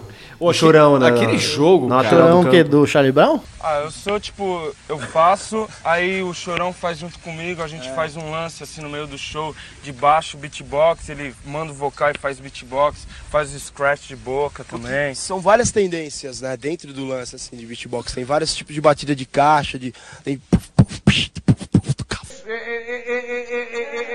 É! Tá uma merda! Esse país! Não, o Chorão Thiago Silva. Charlie Brown. Diga lá, Fábio Salva. Não, eu comentar que eu. eu Beijou muito também Eu ou ficou eu- só olhando? Eu vi, tá impossível eu vi alguns jogos da Vila Madalena também, aí eu. Tinha alguns jogos assim que eu, eu Uba, ponho uma uba, camisa da uba, Itália, aí eu, entendeu? Eu fazia um sucessinho assim. Olha lá, hein? Ô, louco. Sucessinho, hein? Não, mas entendeu? Bo- Mas foi o que o Fagner falou, cara. Você se passava pelo quê? É, porque você bota uma camisa de, de outra seleção, né? E aí você fala alguma palavra, né? Outro idioma. palavra- Bêbado já. بالداون تاون هيتنا رايحين على الدار ايش وصلت الدار انت؟ طب معكش 10 رنيت حسن ما ردش Ah, né? Olha que tal. É. Mas eu me diverti a beça, cara. Essa Copa Olá, aí pra tu mim gosta? foi Copa, foi Copa de festa, assim. Eu vi o jogo. Foi, foi uma beleza, farra sabe? do boi. essa Copa. Pra quem tava solteiro e sentiu aí, né? O que seria a farra do boi, Chico França? Pra quem É não. um termo, sei lá. Só corno. Passar, Farra do- né? É, a farra do boi. A farra é meio do estranho. Ô, Rodolfo, e você, Rodolfo? Você caras tava já comportado? Cara, eu tava. Eu e a Gabi, a gente viajou esse Brasilzão todo aí assistindo a Copa do Mundo. Me- Eu gastei acho que tudo que eu tinha de dinheiro pra assistir a Copa do Mundo. Tô brincando, tudo que eu tinha não, mas eu gastei Uma grana. uma grana, Mas mas, eu gastou bem. realizei meus sonhos de moleque de assistir um jogo de Copa do Mundo. Porque eu parei pra pensar assim, eu falei, cara, nunca mais o Brasil vai receber uma Copa do Mundo enquanto eu estiver vivo. Logo, a chance de eu assistir todos esses caras aqui, é, Messi, Cristiano Ronaldo, é, eu vou fazer o possível. Então, minha rotina, mais ou menos em 2014, era ficar de madrugada no site da FIFA vendo ingresso. E aí eu lembro que eu consegui, eu não consegui ingresso para a abertura da Copa, que era no, no estádio do Corinthians, e todo mundo querendo ir na abertura. Eu falei, não, meu foco vai ser Holanda e Espanha, a última final da Copa do Mundo. Porra, você acha que eu vou me preocupar com Brasil e Croácia? Eu quero assistir, meu, Iniesta, Xavi, Robin, sabe? E Eu quero ver esses jogos. E eu tinha uma tia que tava morando em Salvador, tava morando em Salvador na época. Liguei pra ela e falei: "Você pode me receber aí?" Porque na a Copa começou numa quinta-feira, esse jogo era numa sexta. E aí na segunda-feira, depois, já tinha Alemanha e Portugal. Aí eu falei, porra, vou ver Holanda e Espanha e, depois vou assistir Alemanha e Portugal, vou ver CR7 ao vivo. Aí consegui os ingressos pra esses jogos aí e tinha conseguido pra uma semana depois pra Suíça e França. Só que eu falei, puta, não vai dar pra eu ficar um final de semana e mais uma semana em Salvador. E aí, cara, a gente conseguiu chegar, conseguiu ingresso pra Holanda e Espanha num lugar bem longe no estádio. E no final de semana, assim, dois dias antes de eu de ir embora para Salvador, eu entrei no site da FIFA tarde, despretensiosamente consegui mais dois ingressos pro meio do campo, assim. Tava a seis fileiras do gramado.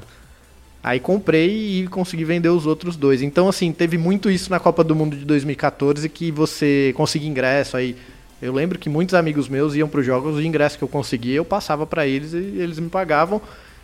E aí teve um jogo que eu acho que foi umas quartas de finais, Alemanha e França no Maracanã, que eu consegui dois ingressos que eu praticamente vendi eles, eu paguei uns três jogos da Copa que eu fui, que a galera não media esforço Uhum. para quanto queria pagar por determinados jogos, assim.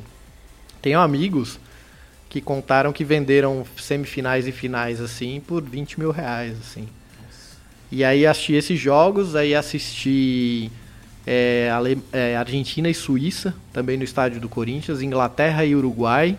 Assisti a semifinal Holanda e Argentina. Essa eu fui também. E aí, cara, faltando dois dias pra final, assim, eu virei pra Gabi e falei, vamos pro Rio de Janeiro assistir a final da Copa do Mundo sem ingresso. e ela falou, vamos aí, eu topo, né? Aí a gente entrou no Airbnb e conseguiu um apartamento na frente do Maracanã, era só atravessar a rua.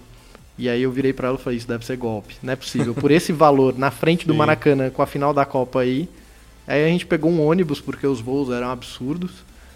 E aí a gente chegou lá, um apartamento fantástico, com dois dormitórios na frente do Maracanã. Eu falei, agora só falta o ingresso. E aí eu fiquei acordado na do sábado pro domingo da final, apareceram os ingressos verdes da final. Eu lembro que a Gabi conseguiu colocar um ingresso categoria C no carrinho, só que não conseguiu pagar da final.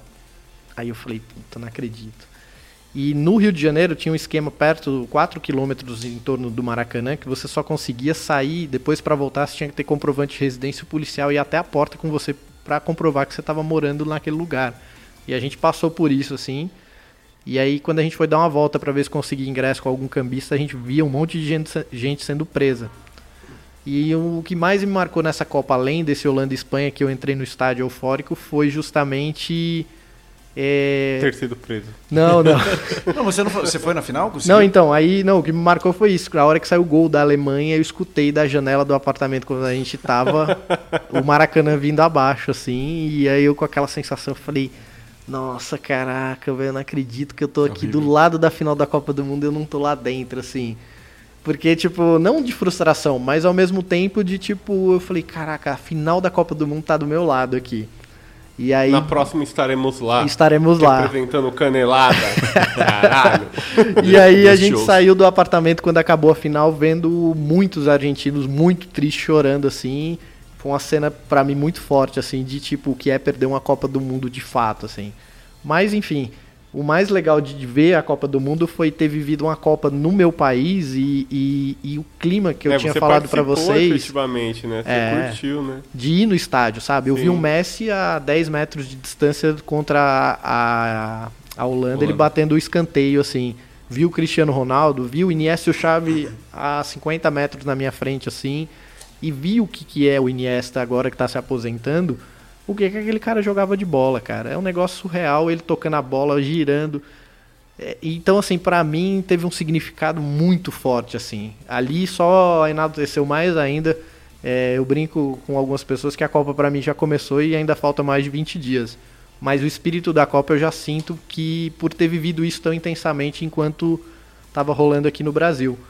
Porque foram madrugadas tentando comprar ingresso, foram jogos que a gente conseguiu ir, viagens que a gente fez. Eu tava tão louco comprando ingresso, teve uma vez que eu comprei o ingresso para Natal achando que era no Bra... em São Paulo e aí perdi o ingresso, enfim. E tenho tudo guardado, tem o copo da Copa, tem os ingressos da época da Copa. é, E foi uma das poucas vezes que eu comprava ingresso sem nem aí com o valor que fosse.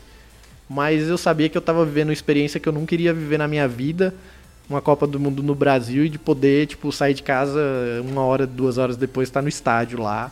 E aí, tipo, tinha, eu brinco, tem o OEA que tocava.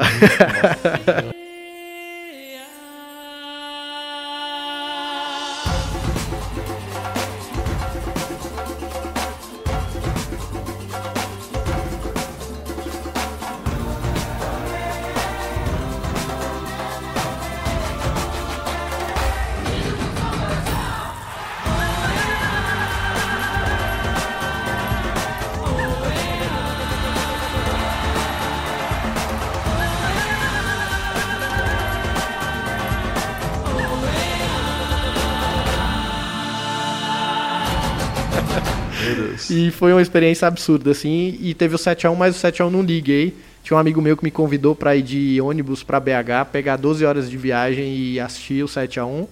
E por algum motivo eu falei, não, cara, eu não vou porque vai ter a outra semifinal aqui, Holanda e Argentina, eu vou chegar cansado. Ele falou, beleza, eu tô indo então. Então eu me privei de não ver a maior desastre. E, Tá e eu bem, não né? senti tanto assim também não. Acho que como eu tava focado em ver futebol de alta qualidade, eu não me senti tão, eu não não tava tão focado na seleção brasileira assim, não.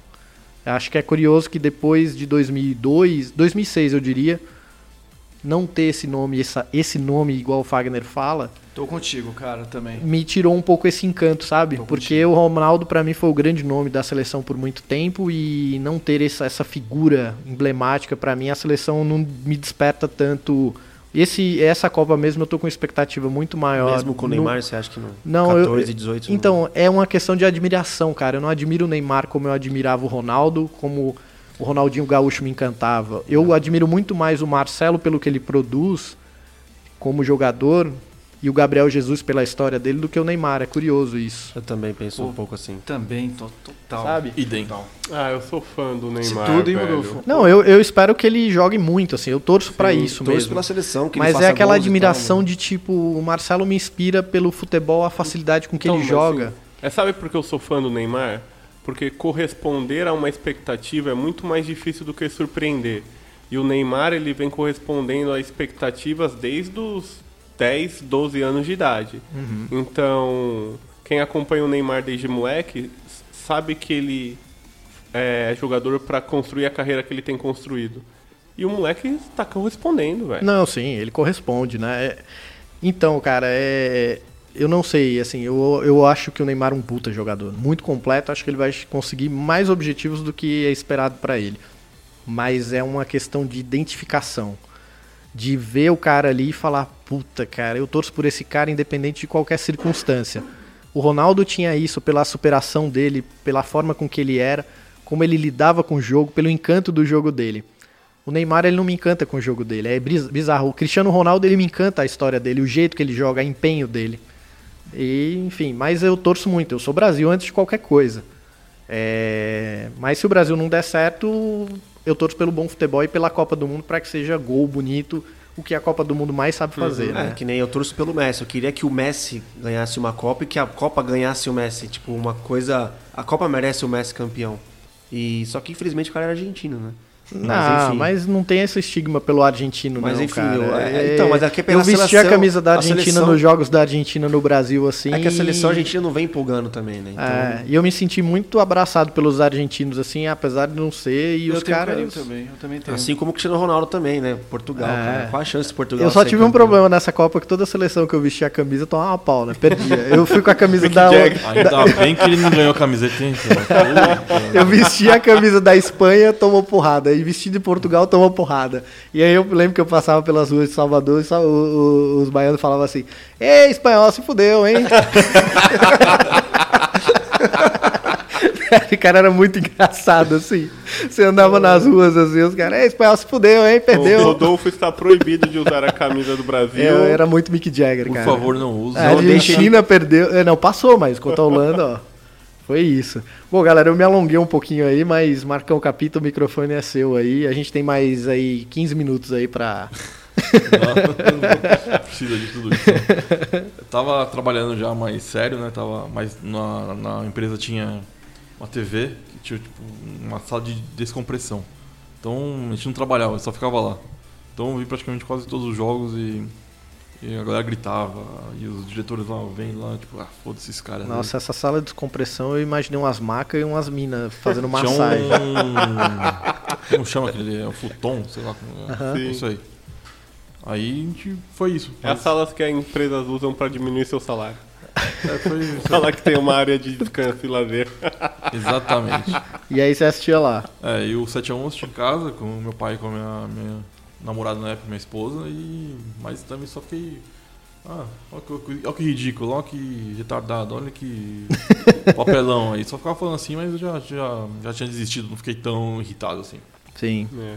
E você, Fagner, tava por onde? Então, você não, já já falou, falei. né? É mesmo. É, Vocês chegaram do- aí a algum jogo da Copa no Brasil? Não, nenhum. Não, eu não fui em nenhum jogo, fiquei acompanhando a aventura do americano que ficou lá em casa. Ele foi em vários jogos. Sim. Pô, o cara se divertiu pra caramba.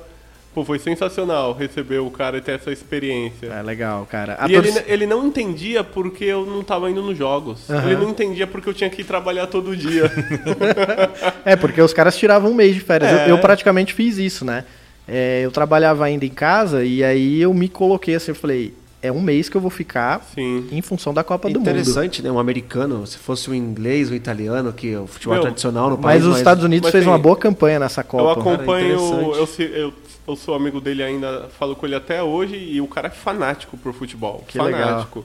Então, Legal, ele é professor de línguas, tal, então viaja o mundo e pra onde ele vai, ele tá nos estádios. Que legal. Então o cara veio curtir mesmo a Copa e curtiu pra valer, velho. Foi Sim. muito legal. É, cara, é uma experiência bem diferente. É, lá em Salvador, os holandeses, no- nesse jogo, eles estavam com um trio elétrico. E aí eu vi informações lá que eles trouxeram esse trio elétrico de navio e tinham no Brasil mais de 40 mil holandeses. E era justamente isso, os caras tiraram o mês inteiro para acompanhar a seleção. Uhum. E aí os caras iam fantasiados de piloto de companhia aérea tudo laranja. Era assim, era uma festa, cara, muito surreal que eu nunca tinha visto na minha vida. O Pelourinho, acabou o jogo, a gente saiu da Fonte Nova andando, caiu uma chuva em Salvador, mas o Pelourinho lotado de torcedor, assim, lotado, um mar laranja, assim.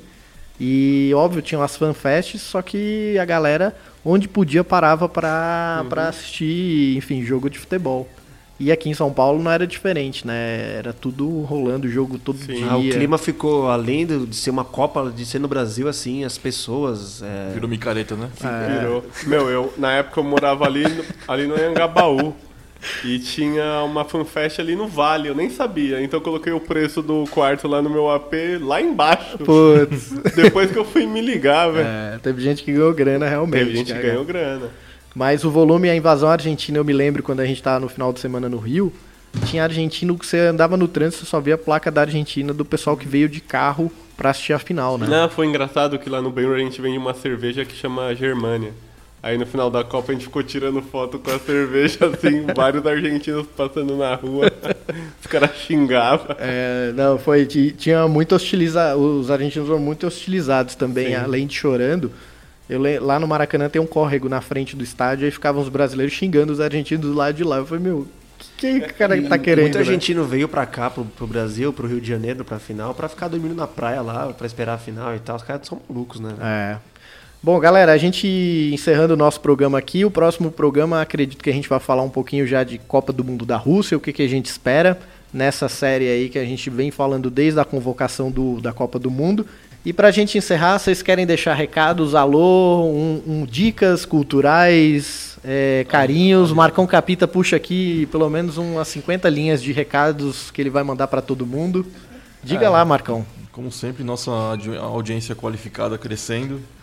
E não prestando muita atenção no que interessa, né? Mas. Vai ter abraço pro holandês voador? O holandês voador estará na Copa? É a pergunta. Pode crer, mano. Não. É só uns abraços aqui de, de sempre que eu tenho que mandar. Vai lá, Ah. Maguila. Eu tô no show da Xuxa, né? Praticamente.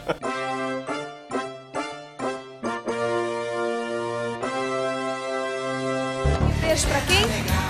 Queria mandar um beijo pra minha mãe, pro meu pai, enfim, pra todos os meus familiares. Queria agradecer muito a Sandra e a Sônia, que foi quem me deu a oportunidade de vir aqui, um especial pra você. O Betão, o Betão Guimarães lá, que é- trabalhou comigo, o Luiz também, que é torcedor fanático do West Ham. Até comentei com o Rodolfo dele, né? É, o Bernardo também que trabalhou comigo, Caipirinha lá, gente fina. Ah, pessoal que, que cresceu comigo, que eu fui no casamento agora sabadão. É, William. Você cara, botou o podcast pra tocar no meio da festa, foi isso? Eu, eu expliquei pra eles o que, que era, que eles não estavam entendendo, né? William, Thiago, Fernando, Gabriel, Michel, Marcel casou, parabéns aí, ou meus pêsames. É, a galera do Rabelosca, que é o time da faculdade que a gente criou agora. Meu Como pro- que é o nome do time? Rabelosca. É uma. Bora, Marcão, bora, bora, bora, bora, bora. É, Denominação de outra coisa que eu não posso falar. Tá bom. Meu primão aí, o Rafael Veiga, minha amiga Paty, o João Gobato, o Lucas Janaldes e o Rogério Manda. Maravilha, nomes aí que acompanham o nosso canelada aí, Marcão mandando para sua lista enorme. E seus seguidores, Fagner? Pô, meus seguidores estão cobrando aqui que você pare de me boicotar e aumente minha voz durante a transmissão do Canelada. Tá aumentada. Ele viu que agora falar perto do microfone resolve bem esse problema. E eu quero só mandar o um beijo tradicional pra minha esposa, pro meu filho Benjamin e pros meus seguidores que tanto admiram meu trabalho. Chico França, o beijador da Vila Madalena na Copa. Não, que Roupas isso. transadas. Bom, eu quero mandar um beijo pra Ellen, minha namorada. Ela sempre a gente. agora É, né? Ela. É isso aí, Ellen. Esse isso menino aí. na Copa do Mundo aí é pior que o Bel Marques, viu? que isso. Passado dele não condena ele. Mandar um beijo pra ela, pro meu amigo que sempre ouve a gente também, o Mineiro, e pro pessoal do trabalho lá, o Igor e a Juliana, que também que curte o nosso podcast. Maravilha aí, muito obrigado aí para esses ouvintes. E aqui nós temos Fábio Salva com a camisa de 1994, ele que lembrou. É seu cordão de capoeira da época de criança, seu birimbau nas costas. Diga lá, Fábio Salva, o seu alô aí para todo mundo aí. Mas enfim, um abração pra todo mundo aqui novamente. Um puta prazer estar aqui com vocês. Eu Prazer adoro é estar todo aqui seu. mesmo. É inenarrável. É, beijo, eu vou deixar um pra Júlia, que eu vou me encontrar agora com ela.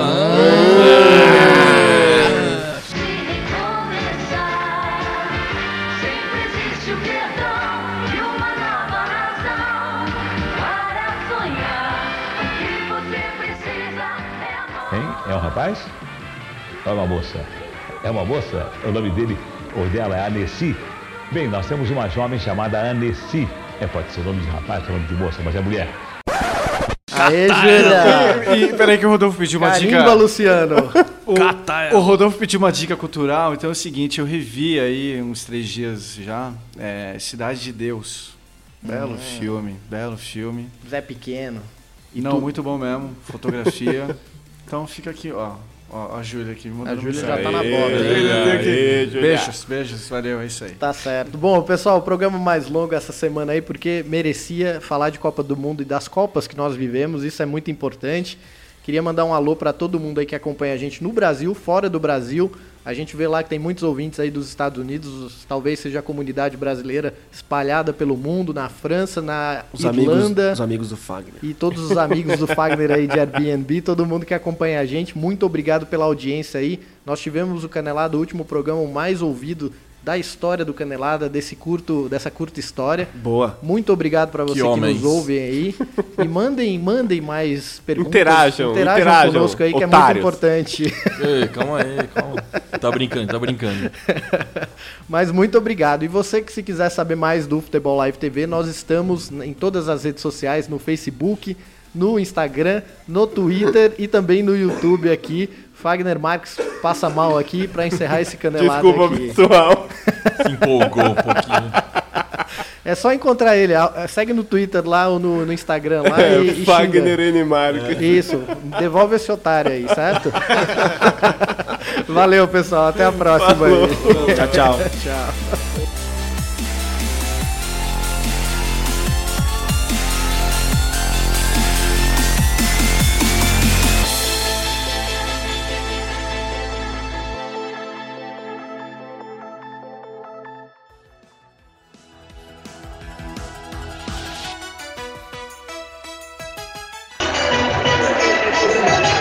Mesmo a seleção, já é Copa faz tempo, desde a convocação. E é isso aí. Eu, eu particularmente estou muito ansioso com, com isso. É home office todo dia para ver todos os jogos, se possível. E é isso aí. Expectativa. E acredito que o país vai parar um pouquinho também para ver a Copa. É, vai dar um impacto legal aqui também. E quem vai pra lá vai ser também legal, um país diferente. Mas é isso aí, Copa do Mundo é Copa do Mundo. Pra quem gosta de futebol é diferente. Bate diferente e, e faz você não dar prioridade para outras coisas, mas sim pra Copa do Mundo. É isso aí, cara! Gente, pô, projeto Qatar 2022. Tamo junto.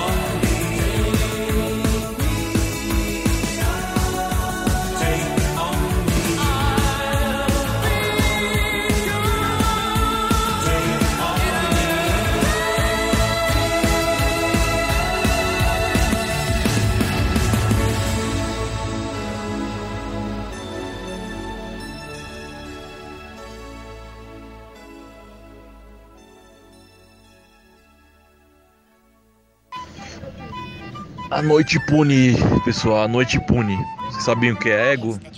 O ego está preenchido. Boa Copa do Mundo para os senhores. Ninguém está errado aqui.